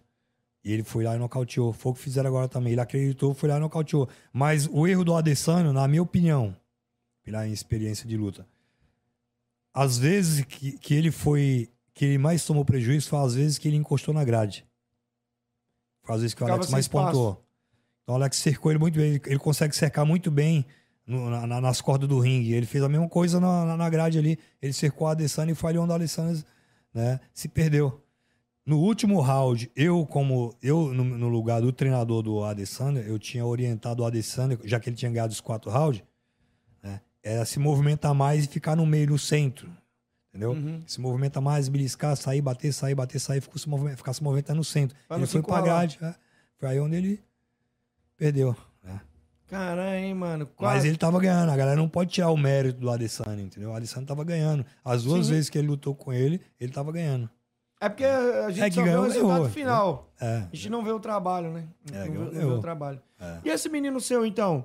Como é que já tá quanto tempo com ele? O Kemuel, eu tô, ele tá comigo desde o começo da pandemia. Começou a pandemia, ele já treinava, já vinha fazer visita antes da pandemia. Uhum. Mas só que a gente fechou realmente, oficializou essa parceria depois da, da, da pandemia. Ah, é? É, no início da pandemia. Nós treinava na praça, treinava com a academia fechada, mas a gente não parou de treinar. Tipo assim, hoje ele é outro atleta, né? Melhorou cada vez mais, né? Cada vez mais, né? Tipo assim, ele, ele mesmo, depois que ele ganhou o cinturão do Jungle Fight, ele fez questão de, de falar, né? De, pô, da nossa parceria, me agradeceu, né? Pelo, a- pelo apoio que eu dei à família, a ele como atleta, né? E, tipo assim, eu sou grato, né? Pelo reconhecimento dele, né? É um cara que ele mostra muito caráter, é um pai de família, é um cara que valoriza muito a família, né? Respeita muito. E ele ia lutar agora, nós ia viajar agora, dia 21, 22. Só que aí ele teve uma lesão nas costas, aí a luta foi adiada pra março. Como é que funciona essa questão de bolsa? A gente fala aqui, a galera muito mais que acompanha a, a carreira do lutador, mas ele não, não entende muito os bastidores. Como você é treinador, o atleta ganha uma bolsa. Como é que você faz para participar dessa bolsa? É em porcentagem? Como é Ah. que funciona? Tipo assim, nós que trabalhamos com lutadores sabemos, mas a galera que às vezes é só tá lá treinando e tá assistindo o podcast, mas não sabe como é que funciona. Né? Ó, eu, eu sei que tem treinador no Brasil que muitas vezes os, os caras, os atletas ganham uma micharia lá de 500 reais e, e o, o- o treinador, o, o atleta nem vê a bolsa, mesmo sendo micharia. Né? Já tem outros que pegam os 10%, 20%, Uhum. né? Eu não pego, eu não pego.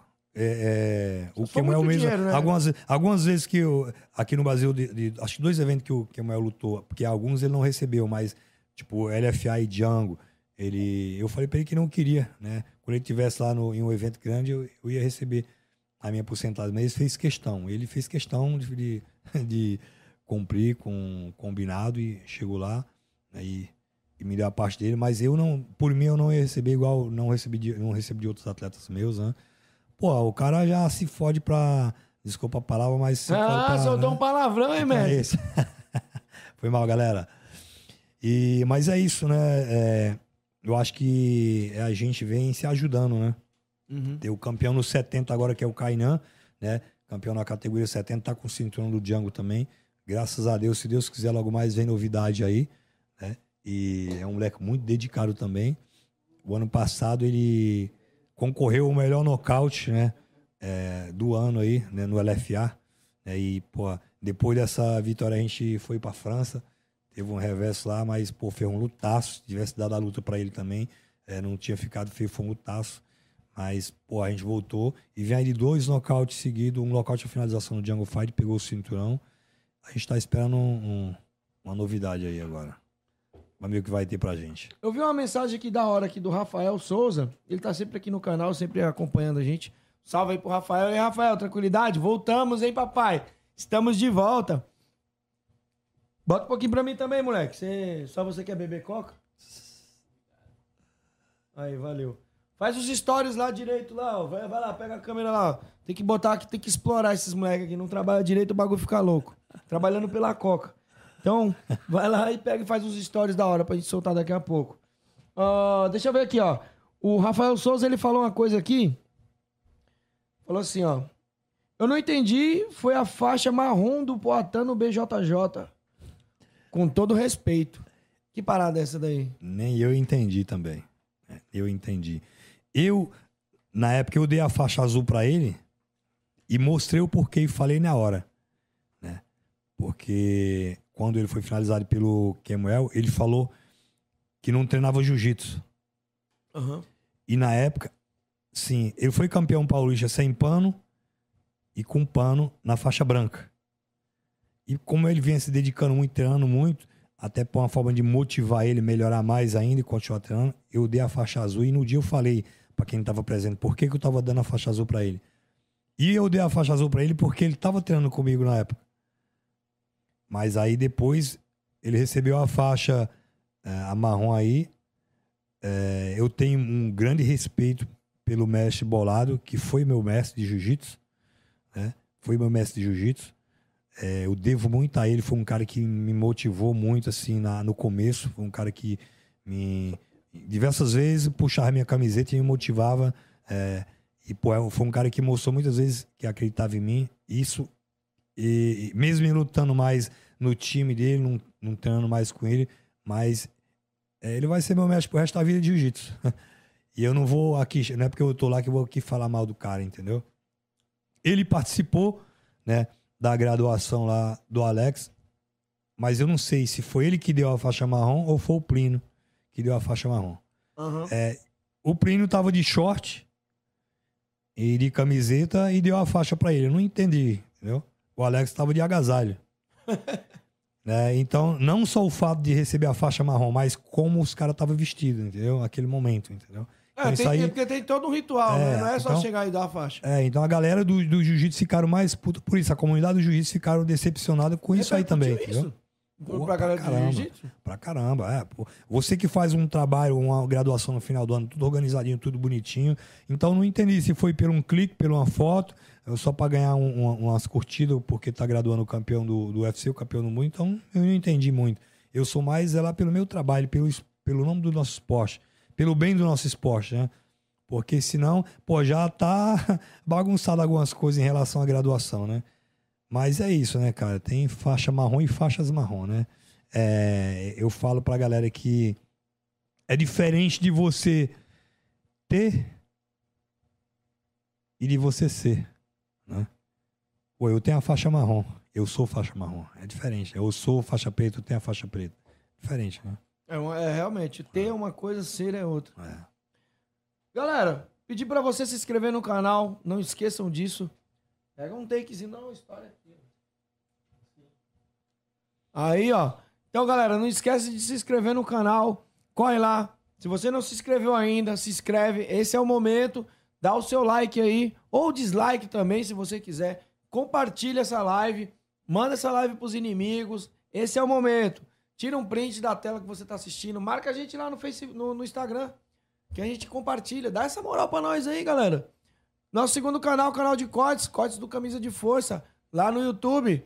Corre lá, se inscreve também no nosso canal. Terceiro canal também, Camisa de Força Entrevista, também no YouTube. Dá essa moral pra nós, que lá eu faço entrevista, passo lutas. Lá não passo quase nada aqui do canal, mas eu passo de outras coisas. Entrevista que eu faço com a galera, cortes de luta. Eu faço de tudo. Faço pay-per-view lá. E por falar em pay-per-view, você, dono de evento, quer contratar um pay-per-view top? Chama nós. Osso. Os. Pega o osso do mestre lá, cara. Pelo amor de Os. Deus, o mestre falando osso, né? Todo dia que você, você escuta um osso aqui. Aqui você só escuta mais do Muay Thai. Então, galera, corre lá. Se você quiser contratar um pay-per-view também top, nós fazemos o pay-per-view aí do seu evento. Dê visibilidade ao teu evento. É nóis? E no Spotify, corre no Spotify. Você do Spotify que está nos ouvindo. Quer ver ao vivo o bate-papo? Só colar aqui no Camisa de Força Podcast e mandar aí sua pergunta, seu xingamento. Aqui é onde acontecem as coisas. Quer nos ajudar? O Pix vai aparecer na sua tela aí agora. Tá aparecendo aqui, Caio? É aqui? Então tá aí, ó. Manda um pix pra nós, é qualquer valor, cara, qualquer valor que você manda, nos ajuda demais, faz o canal crescer, porque o YouTube mesmo não dá dinheiro nenhum pra nós. A gente vive disso aí, de doação da galera que acredita no nosso trabalho. Se você não acredita também, pode mandar o dinheiro só pra poder fazer raiva e mostrar que você tá pagando pra nós. Não importa o motivo, manda qualquer valor pra nos ajudar. Beleza, galera? Também pode mandar um super chat aqui, nós lemos aqui na hora, na hora a sua mensagem, tá? Dá essa moral pra nós, por favor, pelo amor de Deus. Mestre, e aí, o que, que você tem de, de planos aí? O que, que você, você- você pretende fazer agora? Tem algum evento aí que vocês estão batalhando já para preparando alguém para lutar? O que, que vocês estão fazendo da vida? Então, é, agora, tem, tem muitos eventos aí, é, graças a Deus aqui no Brasil, tem muitos eventos hoje convidando a gente pra, pra colocar atleta, pra levar atleta, né? É, agora eu tô com alguns atletas no Jungle Fight, né? Pô, aproveitar aqui e agradecer o Valide e o Jorge Ato pelo trabalho que eles vêm fazendo com o esporte né, no Brasil, em São? Paulo. Sim. Fala pra esse cara vir aqui um dia dar uma moral pra um pobre também. O cara só quer falar com o rico, mano.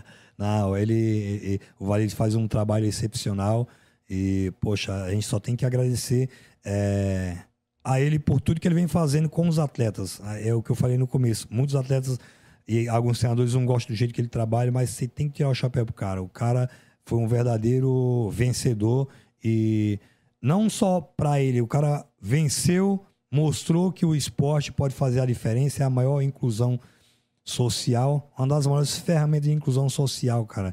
É, isso já foi provado, né? E ele, poxa, ele vem fazendo a diferença. A gente tem que tirar o chapéu para ele, pro Jorge Ato, que tá dando essas oportunidades pros atletas aqui em São Paulo. Esse ano, com certeza, vai ter mais uma rodada. O ano passado, muitos atletas meus é, lutaram o Django Fight. Hoje a gente tem dois campeões do Django Fight, né, que é o Kemuel e o Kainan, graças a Deus. E, poxa, ele tá com um projeto excepcional agora para esse ano. Falou que vai colocar os Nordeste, tudo nordestino. Eita, Bahia contra porra. Ceará, Ceará versus Pernambuco, e o bicho vai pegar. Aí, Ceará. tá- Ceará, passa o carro nos baianos, hein? Desce, os caras só ficam dormindo na rede. Esses baianos é tudo preguiçoso. E não é criado na rapadura, fica aqui, ó. Só na rapadura. Desce o porrete desses cabos aí, safado. Mas é isso aí, né, cara? Mas, é, pô, a- mandar um alô aí pro, pro Rafael, né? O Domínio, que é um, um cara que vem, vem fazendo um trabalho excepcional com a galera amadora aí e com os profissionais também, né? E vem, vem dando oportunidade, vem fazendo a galera crescer. Porque a gente, a gente tem que olhar também pros eventos que trabalham com os amadores. Se você não passa pelo amadorismo, quando você vai chegar, como você vai chegar no profissional, né? E é isso aí. Eu tô com um, um excelente projeto pro meio do ano. Vai ser o primeiro encontro internacional da Riviera Black Team. A gente vai estar trazendo a galera do Chile, da Espanha, do México, é, para o Brasil. Então vai ser toda. a tropa toda. Aí vai ser toda a região de norte e nordeste do Brasil contra o mundo. Né? Vai ser três dias de evento. Primeiro dia de evento vai ser seminário, segundo dia é, competição e no último dia vai ser a graduação. Vai ser um eventaço. Aí eu, eu tô com um projeto de montar um ringue, um octógono e um tatame. Tudo de tá- uma vez? Enquanto tá rodando o jiu-jitsu, vai rolar kickbox ou boxe no ringue e MMA no, no octógono. Mas e a verba? É de vocês mesmo? Gente- Vocês vão se virar nos tá, 30? a gente tá apostando aí nos projetos aí, se Deus quiser vai dar certo. Porque, mano, é gasto, hein, Eu sei. cara? Puta Eu que sei. pariu, hein? Por Fazer isso, três? por isso que eu joguei pro meio do ano. Tem que ser três arbitragens. É, três Diferente, né? Pra é, jiu-jitsu, né? Jiu-jitsu. Jiu-jitsu, MMA, kickbox e boxe. então é quatro arbitragens. Não, no mesmo, no mesmo, porque eu vou contratar a arbitragem, a mesa que vai arbitrar kickbox vai arbitrar do boxe. Né? Ah, tá, tá. Os caras entendem já da Sim, parada, já. sim, Faz, a, faz, faz os dois. sim. Aí três é arbitragem, então, né? É, três então são arbitragem. três. Por isso que eu coloquei pro meio do ano, porque aí vai dar pra gente respirar, trabalhar direitinho, né? Uhum. Pô, espero que dê certo mesmo, cara. Vai, já E deu. por falar em evento, eu ia falar, mas eu acabei esquecendo que o, o Buda, ele treina o, treinava, não sei como é que tá agora, o Whindersson Nunes, né? Que eu tô ligado. O bicho Sim. é embaçado. E aquele bagulho, aquela luta de boxe lá, cara, que o Whindersson Nunes fez, né? Eu sei que foge meio um pouco do caminho aqui do que a gente tá falando aqui da sua história, mas sobre a visibilidade. Alguns criticaram, outros acharam legal. Como você viu isso aí, cara? Você acha que foi legal essa iniciativa dele?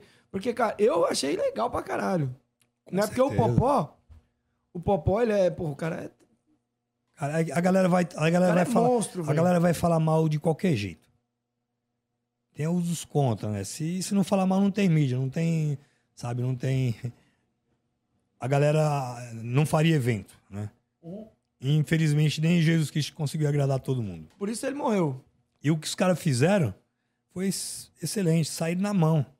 Independente do, do Popó ter sido campeão mundial e, e- e que ganhou do Índios, que é YouTube, que é cantor, que é esse, que é comediante. Velho, o cara saiu na mão, meteu uma porrada. Deram um show pra galera. Quem tava lá viu que o cara sangrou, saiu na porrada, não foi sangue de mentira. né? Foi de verdade, o mais, import- o mais importante é isso aí. Ah, o Popó pode ter dado uma segurada na mão? Segurou, mas o cara mas, lutou. Mas cara bateu, lutou. mas tirou sangue. De repente, se ele tivesse ba- batido no cara mais, tinha matado o cara, ou não teve oportunidade de fazer isso, não sei. Mas foi porradaria. Eu, eu, eu- muita gente, ah, foi fake. Eu não achei. Não foi? É O doido? cara desceu o porrete. Ah, o cara, a galera fala quem não conhece de luta, né, velho? Se A gente conhece de luta, sabe que, o que que é uma porrada, como que é dado uma porrada. A gente sabe. Pô, e o que o moleque fez, mano, não, sei se um dia esse cara vai ver, mas o que o Whindersson Nunes fez foi, mano, só parabéns a esse cara aí. O Popó, mano, que é campeão mundial aí, quatro vezes, né? Sim, né? foi, não, teve, na verdade o cara teve cunhão, né, velho? O cara foi um verdadeiro guerreiro.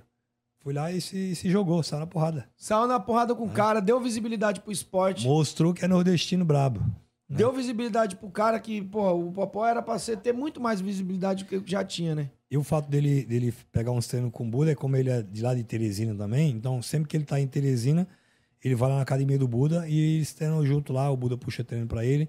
E quando o Buda daqui de São Paulo, que ele tá, ele convida o Buda lá pra casa dele. O Buda vai lá, sai na porrada com ele. Buda, não vai matar o cara, não. O cara é bom- comediante bom, hein? Já, já, basta o couro que o Popó deu nele. Mestre, pô, vamos, vamos partir pras perguntas? O que, que a galera mandou? Vamos que vamos. Vamos ler umas perguntas aí, ô, ô, ô, Cracudo. Já prepara aí, Wesley. Tá bom? Mas eu vou ler aqui umas aqui do chat aqui. Beleza. Tem, tem perguntas do chat também? Tem umas duas ou três. Então tá, mas eu vou ler aqui, aqui ó, o, o que o pessoal mandou aqui. Já vamos começar aqui com o Guilherme Revira. Guilherme Revira tá perguntando: veremos o mestre em ação? Hum, Pergunta aqui, ó, em 2023, veremos o mestre em ação? esse moleque quer ver o pai sangrar, né? Os caras querem ver você, você apanhar, pô.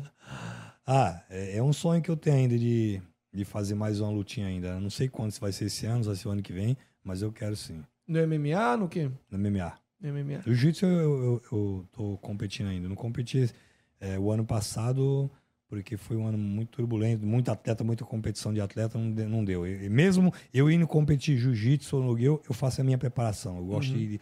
Eu não sou mais uma criança, né? E a gente, eu gosto de lutar 100%. Então eu vou, eu, fa- eu faço um camp. Né? Na minha academia, pô, é que você nunca foi lá, mas eu quero que você vá lá um dia visitar. Visitar eu vou, mas quando o Buda estiver lá, me fala pra mim não ir. Lá Tá tem ligado? tudo, né, cara? Tem um, um dos melhores é, boxes de, de- de funcional, né, cara? É, muito bacana, bem organizado na parte de baixo, né? Além do alojamento do lado, e em cima é a parte de luta, tem octógono, né? Bem, bem bacana. Então a gente treina o dia inteiro. Eu chego às seis da manhã lá e vou embora às 10 da noite. Então é isso, Guilherme. Logo mais. E você vai, fazer, vai ajudar no campo, com certeza, né? Eita, pô, botar o velho pra brigar aí, ó. Cuidado, hein? O velho tá- ainda, ainda dá umas pancadas. Você tava falando aqui em off aqui comigo aqui que você só brigou com, com o de Lima, né? Isso, não, o de Lima foi, foi no Gui, a gente fez uma luta de no Gui. Né? O de Lima, a, a gente teve a oportunidade de treinar junto, assim, né? Eu dava aula numa academia de, de capoeira, eu dava aula de capoeira lá, e dava aula de jiu-jitsu na, na, na parte da manhã. Eu vi card, dava aula à noite de jiu-jitsu lá e de MMA. Então, meu dia, a gente se encontrava lá, eu, o Viscardi, o Woody Lima e o Cafu. E o, e o Serginho Leal. E saía na mão, na época do Vale Tudo lá. Trancava as portas e o pau comia. A o de Lima é um puta cara da hora, hein, É, mano? gente boa demais, humildão demais, sabe? A gente fez um lutaço, foi um lutaço. Ele, eu ganhei nos pontos dele no, no Nogui, mas o cara foi mal humilde. A gente tirou foto, ficamos se falando. Uhum. E diversas vezes eu já levei atleta meu pra lutar no evento dele, ele levou pra lutar no meu. E é isso, é esporte, a gente continua. Mas é um cara que tem todo o meu respeito aí. É um cara que contribuiu com o crescimento do esporte, né? E continua trabalhando. Vamos lá, vamos, vamos pras perguntas aí, ô, ô, ô Zé Droga. E aí, o, o William, o, o, Wesley Safadão. Bora. É que esse moleque começou aqui hoje, aqui eu esqueço o nome dessa, dessa desgrama aí, toda vez eu É, esqueço. isso é que nem eu, lá, todos os meus alunos, todo mundo é cearense. né? Bahia. E aí, Bahia, e aí, será? Ah, então aqui vem o que a primeiro nome que vem na minha cabeça, eu chamo eles. Então bora lá, ô ô Wesley. Vamos pra Bora. primeira pergunta aí, dá uma lida aí pra galera. A primeira pergunta é da Miranda MMA. Perguntou: Qual foi sua maior motivação para buscar seus sonhos? Meu ídolo. Ah, minha família, né? Minha família, minha, minha família foi, foi o que eu falei no começo, né? Minha família, é, quando eu saí do Nordeste, quando eu cheguei aqui, eu construí outra família e só fortaleceu, né? Uhum. E hoje a, a minha família é o meu bem maior, né? Minha esposa que tá lado a lado comigo, né? desde o começo, né? E quando eu cheguei em São Paulo, eu conheci ela com 15 anos, ela tinha 15 anos, né? Eu adotei. E a gente tá até hoje, né? Tem dois filhos maravilhosos, né? E a família inteira tem, né? Meus irmãos são, são formados, meus faixa preta, de vez todos eles têm academias. Então, graças a Deus, eu sou feliz, né? Quantos filhos você tem? Eu tenho dois. Tem um Dois casal. Já 22 tá, e e 20. estão casados, moleque? Um já? casado e a outra só namora. Ah, a moça também. É. Estuda, tá fazendo faculdade, graças a Deus. Né? A luta me deu essa oportunidade de poder pagar a faculdade da minha filha, né? É. Então, Então, bom, É. já, já vamos pegar esse gancho. A luta, o que, que a luta te deu, cara? a luta me deu tudo. Me deu. Hoje eu sou feliz. Eu não sou rico, mas eu sou feliz. Eu, eu, eu, eu, foi onde eu tive a certeza que dinheiro não é tudo. Uhum. Existe coisa muito mais maior que dinheiro. A gente precisa de dinheiro para sobreviver, mas não é tudo, né? Então não acho que não tem coisa melhor do que você fazer o que ama, acordar todo dia e trabalhar com o que é teu, no que é seu e ainda mais fazendo o que ama. A gente se diverte, né? Nossa, isso é da hora demais, cara. Todo dia eu acordo seis da manhã, eu vou com o maior orgulho. Muitas vezes eu, eu, eu quero ir pra academia de domingo e minha, minha esposa fica brava, né? Você fica a semana inteira, de segunda a sábado, ainda quer ir no domingo? Eu, às vezes eu chamo ela brincando, ô, vamos correr. Ela, se ela falar, vamos, eu vou, não, vamos descansar, ela tá brincando. É, um- é um Mas, bagulho é. que vicia, luta vicia, cara. Luta Mas é um vicia. vício bom, né? Um É vício gostoso. sadio, é. Vício sadio, então, pô, meu filho é, é, é meu braço direito, minha esposa também, minha filha. Vira o microfone É. pra frente. é, minha filha, né? Então, tipo assim, eu tenho orgulho de, de falar da minha família, porque sem eles, com certeza, né? é, eu, não, eu não tinha a minha academia hoje, eu não conseguiria. é, eu já tô- não tinha conseguido fazer o que eu fiz hoje, né? Contribuir com o crescimento do esporte. Porque, reconhecendo ou não, mas eu já aju- ajudei realizações de muitos atletas que passaram. Tem muitos atletas que hoje vivem da luta, têm suas academias, porque passaram na minha academia. E eu acreditei e dei oportunidade para eles. Então, independente deles reconhecer ou não, eu sou feliz, eu sou realizado, porque eu sei que eu fiz isso, né? Então, isso me deixa feliz também, né? Eu sei que eu contribuí, né? E, tipo assim, viajei para mais de 15 países, graças a Deus, né? Então, conheci o mundo através da luta. Então, eu não preciso, eu só preciso continuar trabalhando para sobreviver. E, pô, quando eu quero viajar com a minha esposa, com a minha família, eu tenho condições de viajar. Pô, se eu chego no final de semana, eu quero ir para um restaurante eh, almoçar ou jantar, eu, ah, vamos à noite, vamos sair comer uma pizza, eu posso fazer isso graças à luta. Então, eu sou feliz com isso. E já continuando o gancho. Você deve pra luta ou a luta te deve? Cara, eu acredito que eu vou, eu, eu quero continuar, eu, eu quero continuar devendo para luta. É? Eu quero continuar devendo, porque isso vai me, me motivar. Eu quero estar sempre. Por que, que eu falo isso? Porque eu quero continuar aprendendo. Então, eu acho que é essa a resposta. Bom, vamos pra próxima pergunta aí, ô Wesley Safadão. Chama, bebê. Bora. É, da, é do Alexandre 2002. Como é ser um dos melhores treinadores de São Paulo? Sem modéstia, hein, mestre? Sem modéstia. tá falando no microfone aí pra galera, né? Bom, eu. Tá? Isso. Sabe, eu, eu, eu sou um cara que eu, eu, é o que eu acabei de falar, eu tenho muito orgulho do que eu sou hoje. Eu não sei se eu sou o melhor treinador, né, de São Paulo, porque tem muitos, né? Mas eu, eu acredito muito no meu trabalho. Sim. né? E eu sou muito feliz pelo que eu aprendi, né? E pelo que eu passo para os meus atletas. Hoje, é o que eu falei para você, hoje, graças a Deus, o mundo inteiro conhece o meu trabalho. Hoje eu, eu recebo atletas do mundo inteiro, eu tenho filiais fora do país. Então, é, é muito gratificante, né? Eu só tenho que agradecer a Deus, né? é, por me dar saúde e ter dado a oportunidade de eu conhecer a arte marcial. E me dar saúde, sabe? E vontade de continuar fazendo isso, né? Porque eu, eu- a, minha, a minha sede é muito grande, eu treino todo dia, a molecada sabe o meu amor que eu tenho, eu fico o dia inteiro suando no tatame, eu não sou aquele cara que fica só marcando o tempo. Eu saio na mão com a galera, sabe? E eu gosto desse calor, sabe? Dessa coisa. Isso me faz feliz, isso me faz viver mais, né? Então eu sou muito feliz, né? Pelo que eu conquistei, mas eu quero conquistar muito mais. E obrigado aí pelo título de melhor treinador. Pô, isso é legal, isso é, isso é bacana. Agora eu vou fazer uma, eu vou fazer uma pergunta nada a ver que me veio na cabeça agora. Certo. Maradona ou Pelé? Aí, Tem dúvida? Aí é loucura. Ah, se, eu, se, eu falar, se eu falar do Maradona aqui, a galera vai me moer, né, cara? Pelé já foi, né? Pelé, É o Pelé, Pelézão, zica, é, é nosso, é nosso ídolo, né? É. Corinthians ou Palmeiras? Eu prefiro ficar neutro. Eu tenho muitos alunos palmeirenses e corintianos, então eu sou, eu sou os dois. Ah, então vamos, vamos- falar de assunto. Sou clandestino. Vamos falar de assunto leve, então. Lula ou Bolsonaro? Aí doeu. Não, vamos lá, vamos pra próxima pergunta aí, ô, ô, ô Wesley, safadão. A Chama. próxima pergunta é do Elivelton Santos. Qual foi sua maior felicidade e qual foi sua maior decepção no mundo da luta? a minha, a minha maior felicidade. A minha, a minha maior felicidade foi uma delas, porque foi, foi, foram muitas. Né? Uhum. É, foi a estreia do meu, do, do meu filho, né? A estreia do meu filho, quando ele. A primeira vez que ele lutou, foi Muay Thai. É, isso. Um, Você foi se uma- vê foi, ali, Foi né? uma felicidade muito grande, assim, que só, só quem é pai entende, né?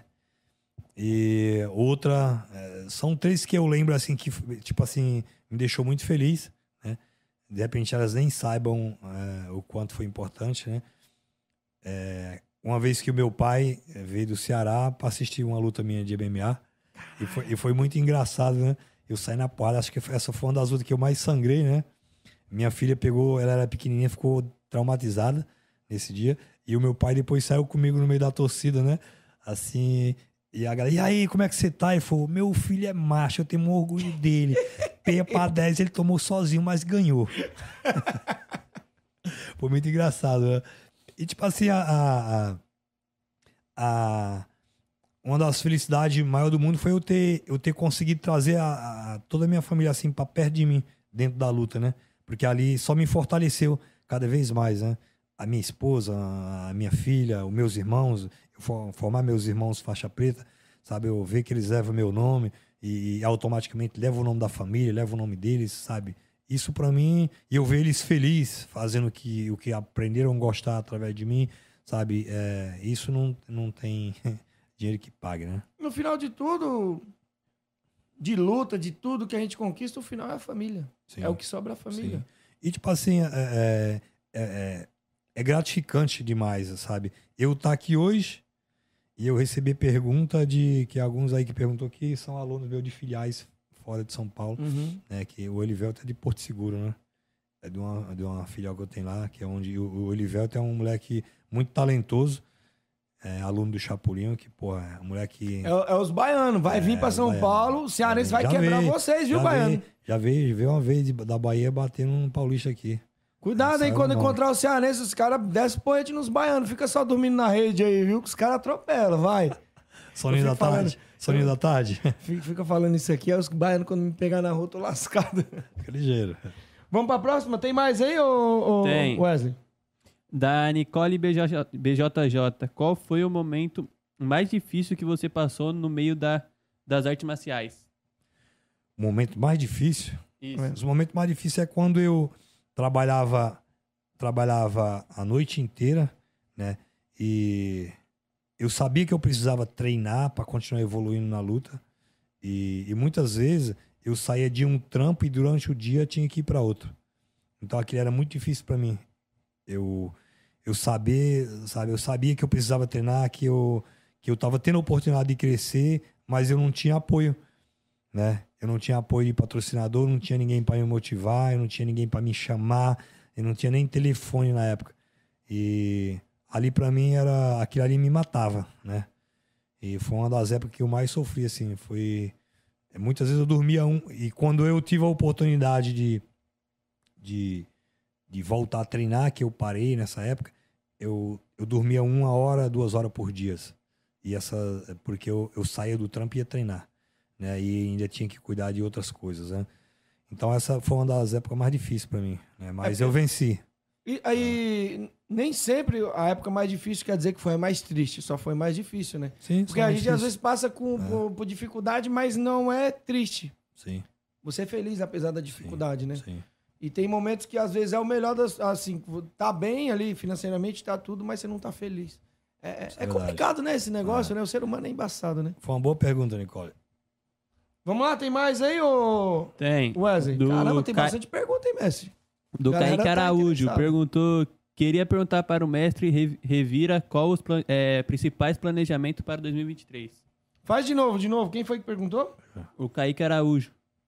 Que que Quais pergun- são os seus planejamentos para 2023? Os, o- os principais. Tipo, As principais é, é organizar cada vez mais a minha casa, né?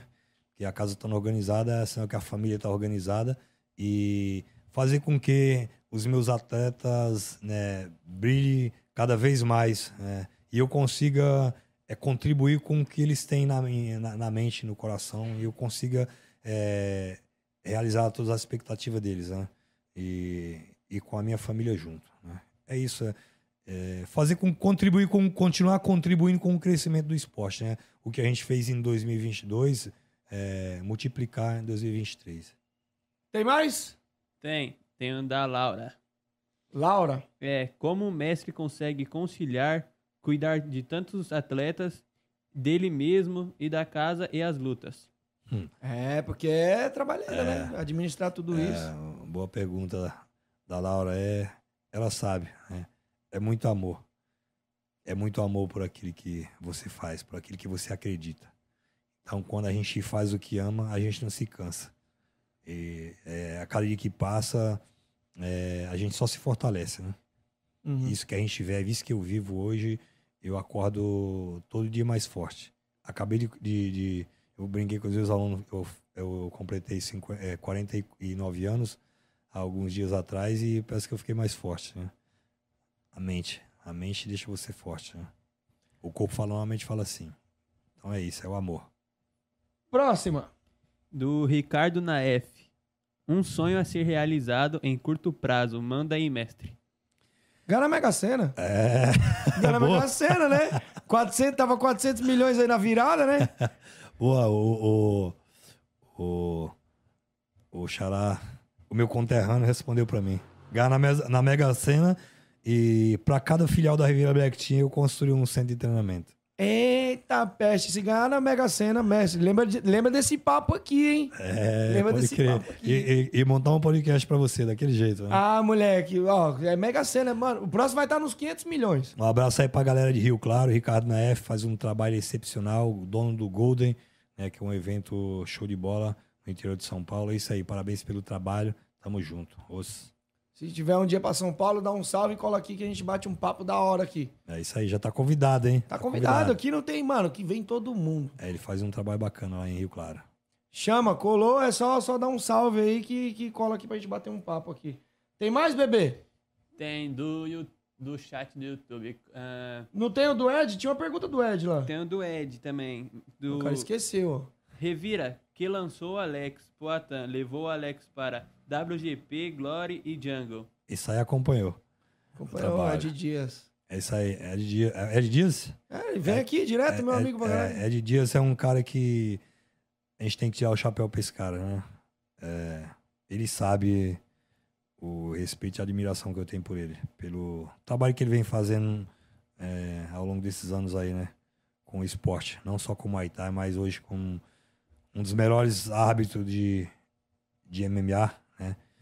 Do Brasil. Eu, eu, eu falo não só porque eu tô aqui porque ele fez essa pergunta, mas ele sabe disso, o trabalho que ele vem fazendo aí com o esporte é sensacional. É um cara que tá sempre. Obrigado por estar sempre acompanhando meu trabalho aí.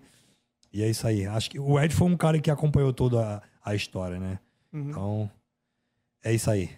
Tamo junto. É de pessoas como ele que a gente precisa no meio desse sócio. Cara que briga pelo, é, pela existência do esporte, né? Pelo, pelo nosso trabalho. Eu lembro que a gente brigou junto na pandemia pela abertura das academias. A gente tava junto nas, nas polêmicas aí. Então, o Ed é meu camarada demais, cara. Eu gosto muito dele. Já veio aqui umas. Ele é, é o cara que mais veio aqui nesse podcast. É, né? que ele vem às vezes pra bater papo com a galera. Bacana. Pô, eu gosto mais desse velhinho. Ele gosta muito de fazer macumba toda hora. Ele bota uns pachos aí nas esquinas. Quando você encontrar umas galinhas pretas muito grandes aí, Aí é o sim. Ed. É o Ed que faz, viu? Se você, go... Se você acha que tem muita bagunça aí, as, as macumbas estão muito grandes, culpa o Ed aí, que ele é foda, mano. Puta que pariu. Mas eu gosto desse velho demais, cara. Ah, gente, sangue bom. Cara humilde, né? Humilde faz a diferença. Faz a diferença mesmo. Tem mais aí? Tem, do Cláudio Giraia. Mestre, por que alguns atletas que saíram da equipe não têm mais o mesmo rendimento que tinha quando treinava com você? Ó, botou, na... botou você contra É. a parede agora, hein? Ah, acho que eu, eu, eu, graças a Deus, eu, eu, eu venho acreditando muito na minha forma de treinamento, né? Que é o trabalho de encontro, né? E, pô, vem funcionando muito bem. E eu vejo já alguns atletas tentando, depois que sair daqui, tentando dar continuidade com o meu trabalho, mas perde a referência, né? Não tem jeito, né? E é isso, acho que perde um pouco a referência, né? Muda o jogo é, também. Muda o né? jogo, né? É isso, né? Muda o jogo e às vezes os caras se frustram, né? Ele sai é, de casa. É aquela coisa, né? Do cara valorizar mais a grama do vizinho, né? E quando chega fora ele se surpreende, vê que não é aquilo. Aí depois, pra voltar é tarde, né? É, ele vê que, que é, é, é o negócio da grama, né? É. Tá sempre bonitinho, maravilhoso. Quando você chega lá, a história é outra.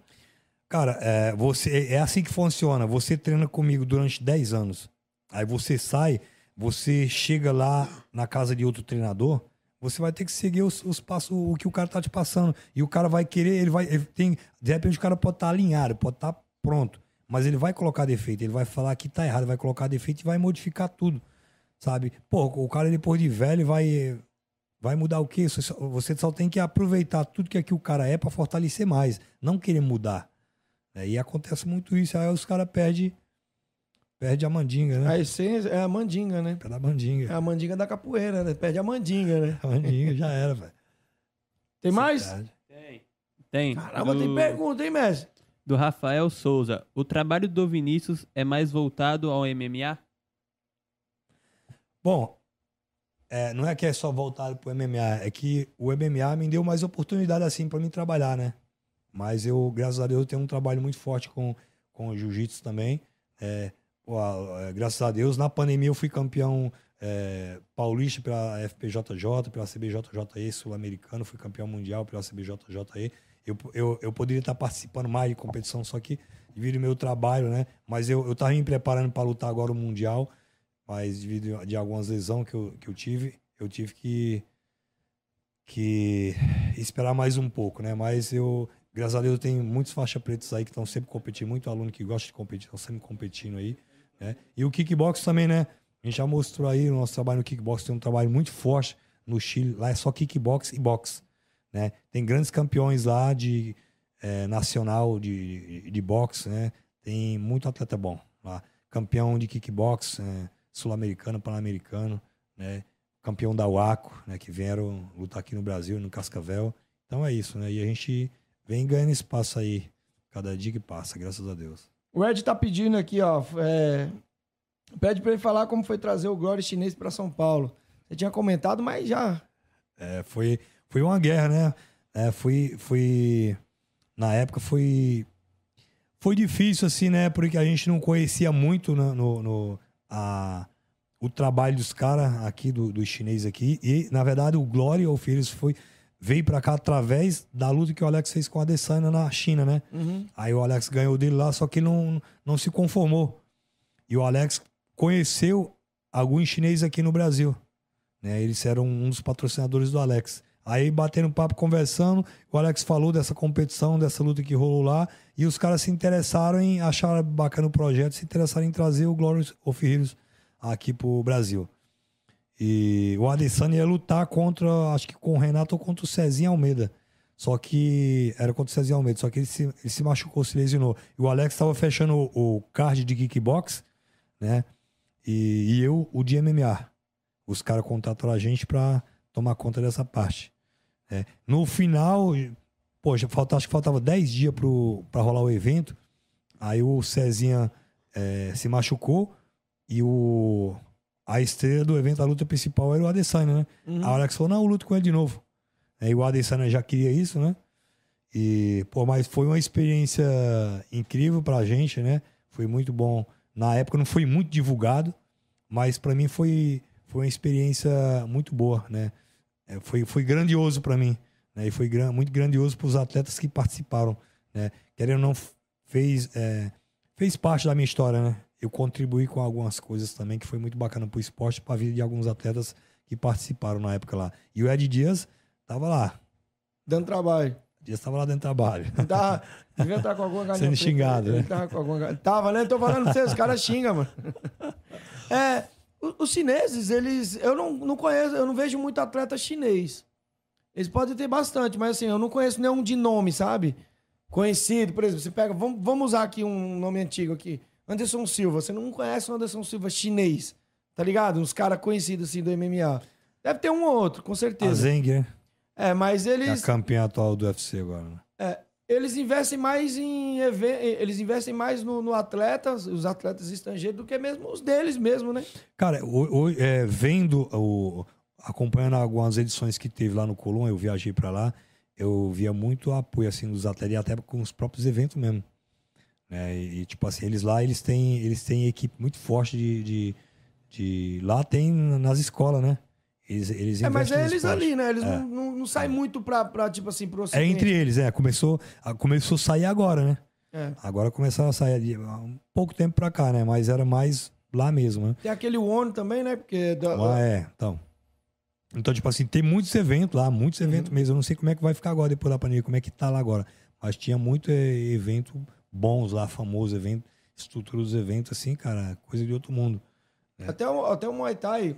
Muito, A Chocolate, minha, a minha, que era, eh, inclusive ela lutou Contender, ela lutou com a Zeng lá. Ela foi a única atleta da dois knockdown na, na, na Zeng, que é a campeã do UFC hoje.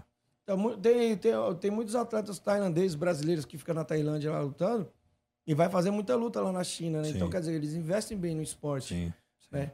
Isso, é, isso é bacana, isso é legal. sim.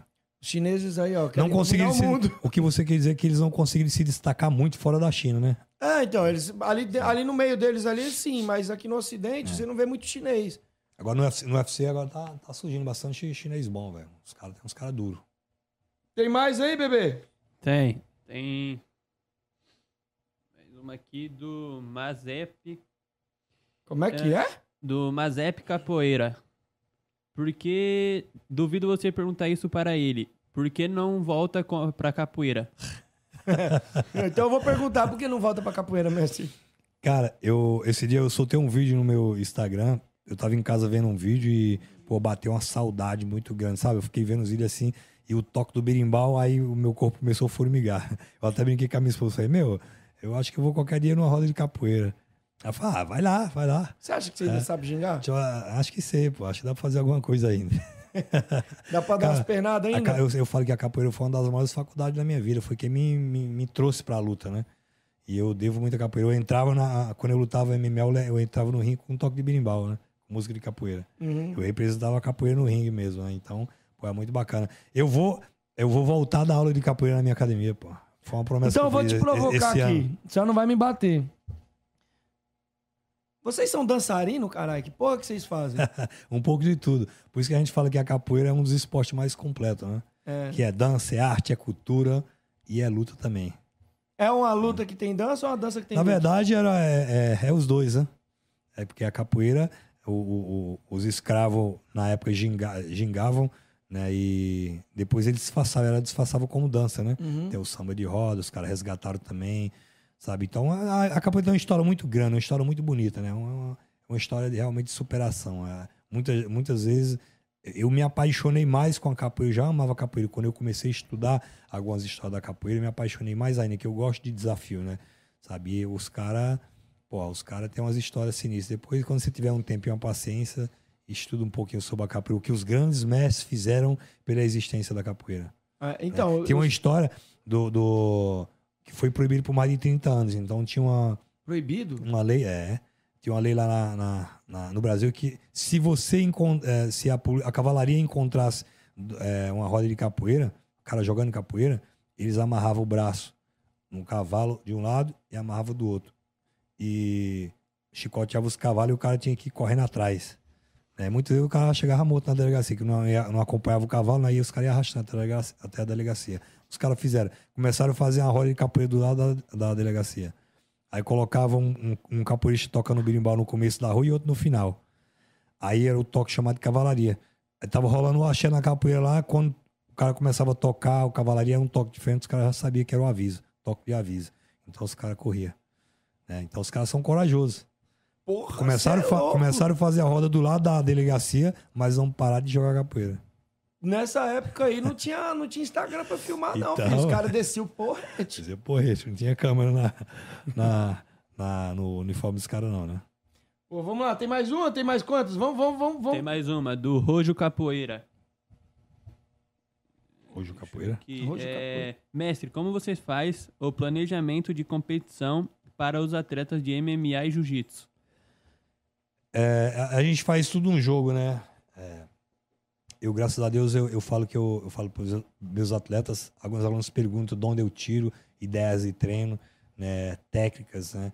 E eu falo que a luta tem que ser estudada, não só a gente vai para a academia não só treinar, treinar, a gente vai estudar, não só bater saco, vai estudar aí. E a gente faz muito isso quando quando é casado luta de atletas meus, eu olho muito é, a movimentação de cara, dos caras, como eles se movimentam dentro do ringue ou dentro do octógono, a envergadura do cara, o que ele mais repete, mão da frente, mão de trás, se o cara é canhoto ou não, né? Se o cara é um bom strike ou é do grapple, se é os dois. Então, em cima disso, eu trabalho o meu atleta, né? E graças a Deus vem dando certo, principalmente a preparação física, né? Mas a gente trabalha muito a, a parte técnica e o mental do aluno. Então, graças a Deus, o meu trabalho vem dando certo aí. É, graças a Deus a, a esse cuidado que eu tenho com as competições, com os meus atletas. Né?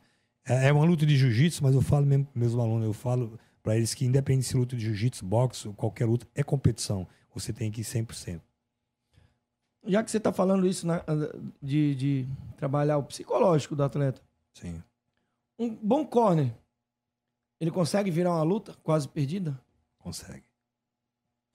Ele consegue virar a luta se ele conseguir é, mapear o seu adversário. Você tem que mapear ele antes da luta e tem que continuar mapeando durante a luta, porque muitas vezes o que você treinou para a luta, às vezes não é o que o, o adversário vai mostrar lá no ringue. De repente, você, eu procuro assistir a última luta do cara e se eu conseguir pescar alguma, alguns treinamentos do cara, alguma coisa, hoje com as redes sociais, eu, eu consigo pescar. Quando eu não consigo, eu fico com muito cuidado na hora da luta, porque o cara pode mudar o que ele mostrou na última luta. Então, eu fico orientando o meu atleta. Né? Uma carta na manga. É, então, tipo assim, a gente vai. E é isso, é estudando que você ganha o jogo, né? Quando você vai jogar xadrez dominó, sabe? Você tem que estudar, você tem que pensar antes de mover né, o jogo. Na luta, eu acredito que seja a mesma coisa. Você a- a- trabalhar com distância, é, isso é muito importante. Andar para trás, andar para os lados, para sua direita, para sua esquerda. E muitas vezes hoje você pega atleta que só sabe andar para frente. Quando o cara começa a bater para andar para trás, ele não cai, porque ele não sabe andar para trás. Então é, é E é andar, muito pra trás, e andar pra trás não é correr da luta. Sim, andar pra trás é isso é, é malandragem. Não é pra fazer, você pode fazer de conta, fazer o cara entender que você tá com medo e o cara anda pra dentro e você tá, tá colocando ele em maus lençóis. né? Uhum. Mestre, quero agradecer. Bate-papo incrível, foi muito da hora falar com, com você que você tá jovem, tá? Não vou te chamar de, de, de senhor, de senhor não. não, pô, que eu vou ficar Vou chateado. te chamar de você, você tá novão, tá arrumadão. Mas eu quero fazer uma última pergunta, né? E, e já deixar aqui. Calvo ou careca? Ah, revira. revira. É difícil manter uma careca meio ilustrada? É difícil. É? É difícil porque eu tenho que raspar ela todo dia. É, mestre? Todo dia. Todo dia.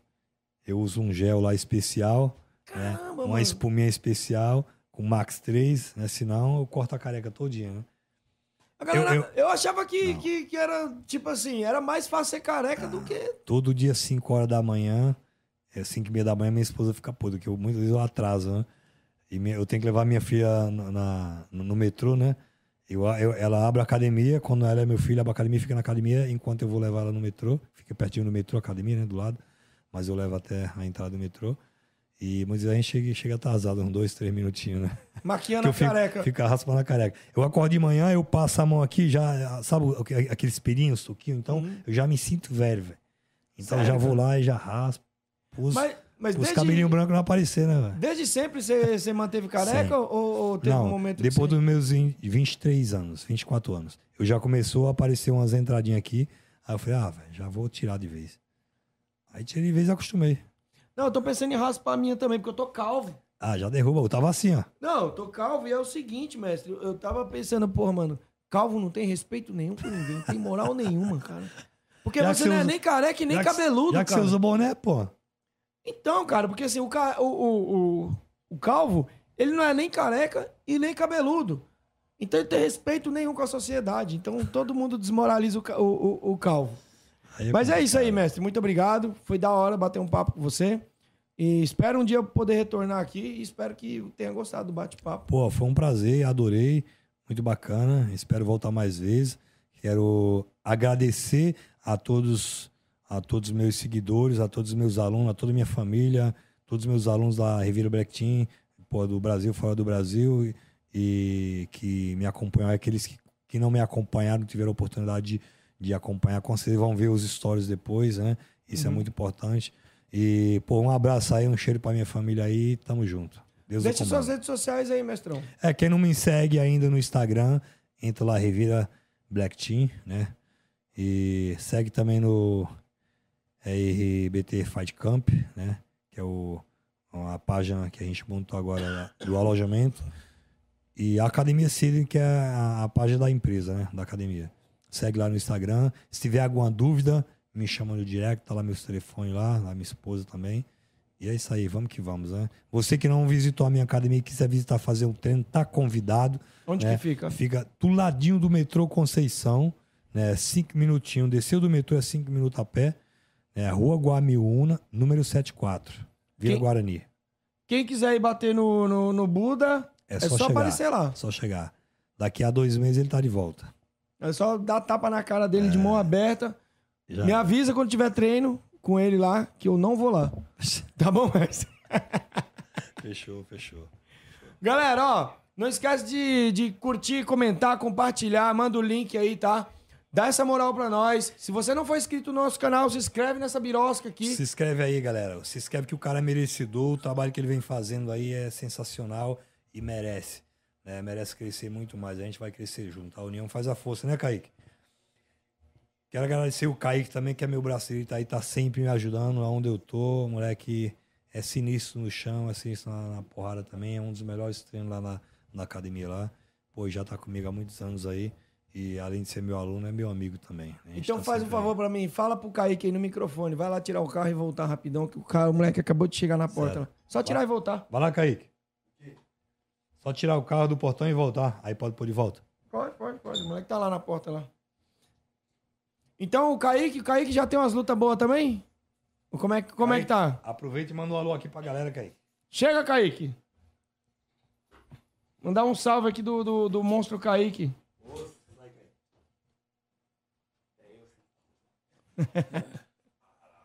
Ó, Esse é o Caicão.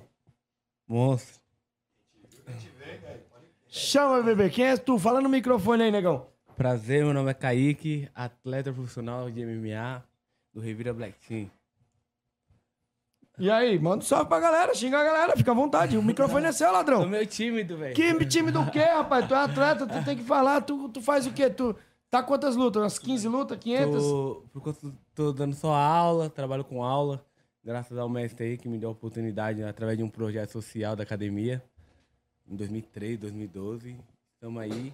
E hoje vivo da luta, né? Graças a Deus, que é o mais importante, né? Consegue viver da luta já, negão? É, dando aula só. Você é da onde? Jabaquara mesmo, ali do lado da academia. Mas você nasceu no- em São Paulo? Nasci em São Paulo. Então, São eu Paulo. pensei que ele ia. Já falei, se fosse baiano, já ia dizer se fudeu. É, tô sangue Não, se ele fala só da Bahia, eu ia dizer assim, eu estava louco quando eu falei aquilo, negão. Que é isso? Pô, deixa suas redes sociais aí também pra galera que quiser Quem te seguir. quiser me seguir aí, ó, eu vou. Meu nome é Kaique, eu vou soletrar aqui, que é K-A-Y-K-Y-Y, Kaique. É o KY, primeiro. ó, KY, hein, galera? Fechou? galera, quem quiser seguir ele, segue aí. Eu vou deixar o Instagram dele e do mestre também, todas as redes sociais que foi falado aqui. Eu vou deixar aí na, na- o link na descrição. É só ir lá, na lá embaixo, lá, procura ele lá. Segue os trampos dos caras, que os, os caras são embaçados. Negão, já luta profissional? Já. Já? Vai lutar quando agora? Mas que sabem. No Django? Vai brigar no Django, neguinho? Moleque, é embaçado. Olha o braço do moleque. É mesmo? Caralho. Monstrão, vai lá, tira o carro que o menino tá esperando lá. E, mestrão, vamos finalizar aqui? Firmeza, nego? É, é, mestrão, manda um salve pra galera, xinga alguém, esse é seu momento. Não, não vou poder Chama. xingar, não vou poder xingar, não. Só tenho que agradecer a, a toda a galera que me segue aí, que acompanha o meu trabalho, que admira o meu trabalho. Um abraço pra galera da Bahia, Porto Seguro. Um abraço pra galera de Teresina aí, Piauí. né? A galera do Chile, mandar um abraço pra galera do Chile, Garrido. Pô, trabalho sensacional lá no Chile. Sua esposa Maria. Estão fazendo um trabalho excepcional. E muito obrigado aí por acreditar no, no estilo Revira Black Team. Vamos dominar o mundo. Um abraço aí pra galera de Rio Claro, pessoal de Bauru, pessoal de Franca e toda a região, toda a galera de São Paulo, ABC Paulista da Revira Black Team. Galera, Campo de Jordão, um abraço pra Wilson Fonseca aí. Tamo junto. O que, que é osso, mestre? Ah, osso ele representa muitas coisas, né? É, imagine você, não é só no tatame. Eu mesmo sou do tatame, eu aprendi no tatame, mas muitas vezes se eu for andando na rua, já virou um vício meu. A pessoa, bom dia, osso. Então, tipo assim, se você chega pra mim, ô Revira, tudo bem com você? Se eu quiser evitar de falar, pô, tudo bem, graças a Deus, eu vou falar, osso. Tem que cortar, pô, não tô pra conversa hoje. Então, osso, né? E aí, pô, você só não pode é falar, sua mulher falar, amor, eu te amo, osso. Não, aí você entra no cacete, né? Aí você apanha de verdade. Mas aí já deu pra entender mais ou menos, né? Que você pode usar ela, utilizar ela de várias formas, né? E, e Bom pose. dia, osso, boa tarde, osso, boa noite, osso. Você já comeu? Osso. Osso.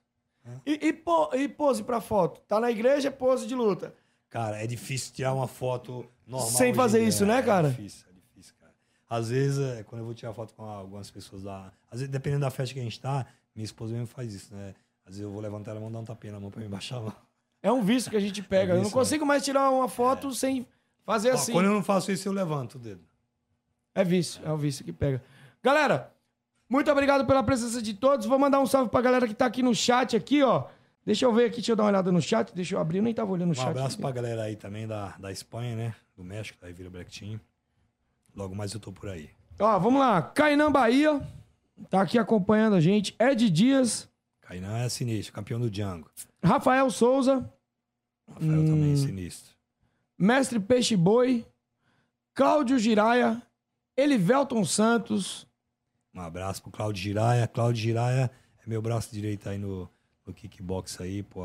É líder da galera ali da Diadema do kickbox. É um cara veterano. O Claudio Giraia foi, foi um cara que ajudou muito alguns atletas aí também, o- alguns traidores aí. Foi um dos caras que mais ajudou. Foi? É, mas ele sabe disso, né? Mas é isso, vida que segue a gente tá vivendo. A gente continua É. trabalhando, né? O, o Guilherme Revira também, que tá aqui. Esse aqui é o que quer ver você Esse apanhar? é meu filho, esse é meu filho. Esse é o que tá querendo ver você apanhar, que tá aqui, tem que fazer e botar Ele pra mesmo. lutar. Quer ver o velho apanhar, né, safado? É... Bom, o chat tá aí. Marcos Paulo de Azevedo também. Max Paulo. Rojo Capoeira Fai. Elivelton Santos. Deixa eu ver quem mais aqui também. Re- Revira Black Tea, que é o seu, que tava aqui também. Sidney. Academia Sidney. É, Academia Cida. Deixa eu A ver Beth, quem mais aqui. Laura Vasconcelos. pra minha esposa aí, a Beth tá na Academia Sidney aí. Um cheiro. Ó, o cara é romântico, hein? Deixa eu ver quem mais aqui. O Massapê Capoeira Oficial.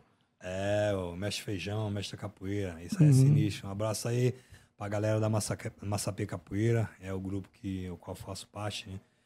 É, pô, não tô nativo aí, mas eu- o Mestre Feijão é, é meu aluno de jiu-jitsu também, né? É um cara que faz a diferença aí no, no meio do esporte. Cláudio Giraia. Cláudio Ma- Mesa. Mesa redonda ou quadrada? Deixa eu ver aqui. Marral Calaga. Marral Calaga Imperatriz, atleta da Ribeiro Black Team. Um abraço pro Marral aí. E toda a família aí da Imperatriz do Maranhão. Ó, Maranhão, Maranhão. Vem um amigo meu aqui que é de Maranhão também. É. Olha que bom também. Tiago Luiz, dando um salve de Porto Seguro também. Abraço, Thiago. Tamo junto. Kaique Araújo. Caio Araújo é sinistro. Caio Araújo é lutador do Django Fight. Laura Vasconcelos também. Até também lutador do Django. Qualquer dia eu apareço lá no Django lá. Vai lá, Pra- pô, vai lá. Vai pra ver o pau torando. Quando tiver a, a- a próxima edição aqui em São Paulo, eu te dou um toque. Sei lá. Demorou. Douglas Novaes. Tô sinistro kickbox. Galera, é isso aí. Muito obrigado. Fiquem com Deus. Um forte abraço e fui. Interrompemos nossa programação para transmitir o horário eleitoral gratuito obrigatório de propaganda eleitoral, sob responsabilidade. Aí, voltamos só pra eu poder falar. Os.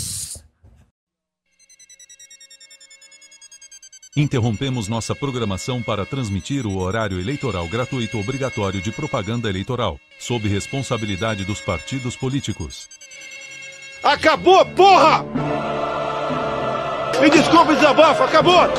Eu sou obrigado a falar que esse programa aqui tá uma porra. Não acho que quem ganhar ou quem perder, nem quem ganhar nem, per- nem perder, vai ganhar ou perder. Vai todo mundo perder. Se fodeu! É, me estruparam, tive que fazer de tudo e agora tô aqui. E foi ruim? Foi ótimo. Desculpe, mas aparelho excretor não reproduz. Os casais que se prostituem no seu leito, maculando o seu leito, não herdarão meu reino. Na cama é papai e mamãe. Oh, glória! O que passa disso é de Satanás. Porque você vai pro inferno e vai ser torturado. O Senhor mostrou também às mulheres que Deus dá um barquinho e elas querem um Titanic. Viu? Lá elas vão ter serpentes espinhosas, enorme de várias metragens, entrando na sua genitália. Porque quiseram uma coisa grande. Glória a Deus. Deus não deu. O que, que nós vamos fazer? Orar e jejuar. E não é pra dizer nada nessa hora ninguém. Hum, como você é boa. Hum, como você é bom de cama. Quem ficar miando com o gato em cima da cama nessas horas? Intimidade com outro. O senhor diz que é réu do fogo do inferno. Morra calado com a sua esposa na cama. Não diga ai. Ele disse que esse negócio de chiado, de miado, é bomba gira na traseira do carro. É pra usufruir do seu prazer. Calado. Calada. Glória a Deus. Viu? Vou cagar.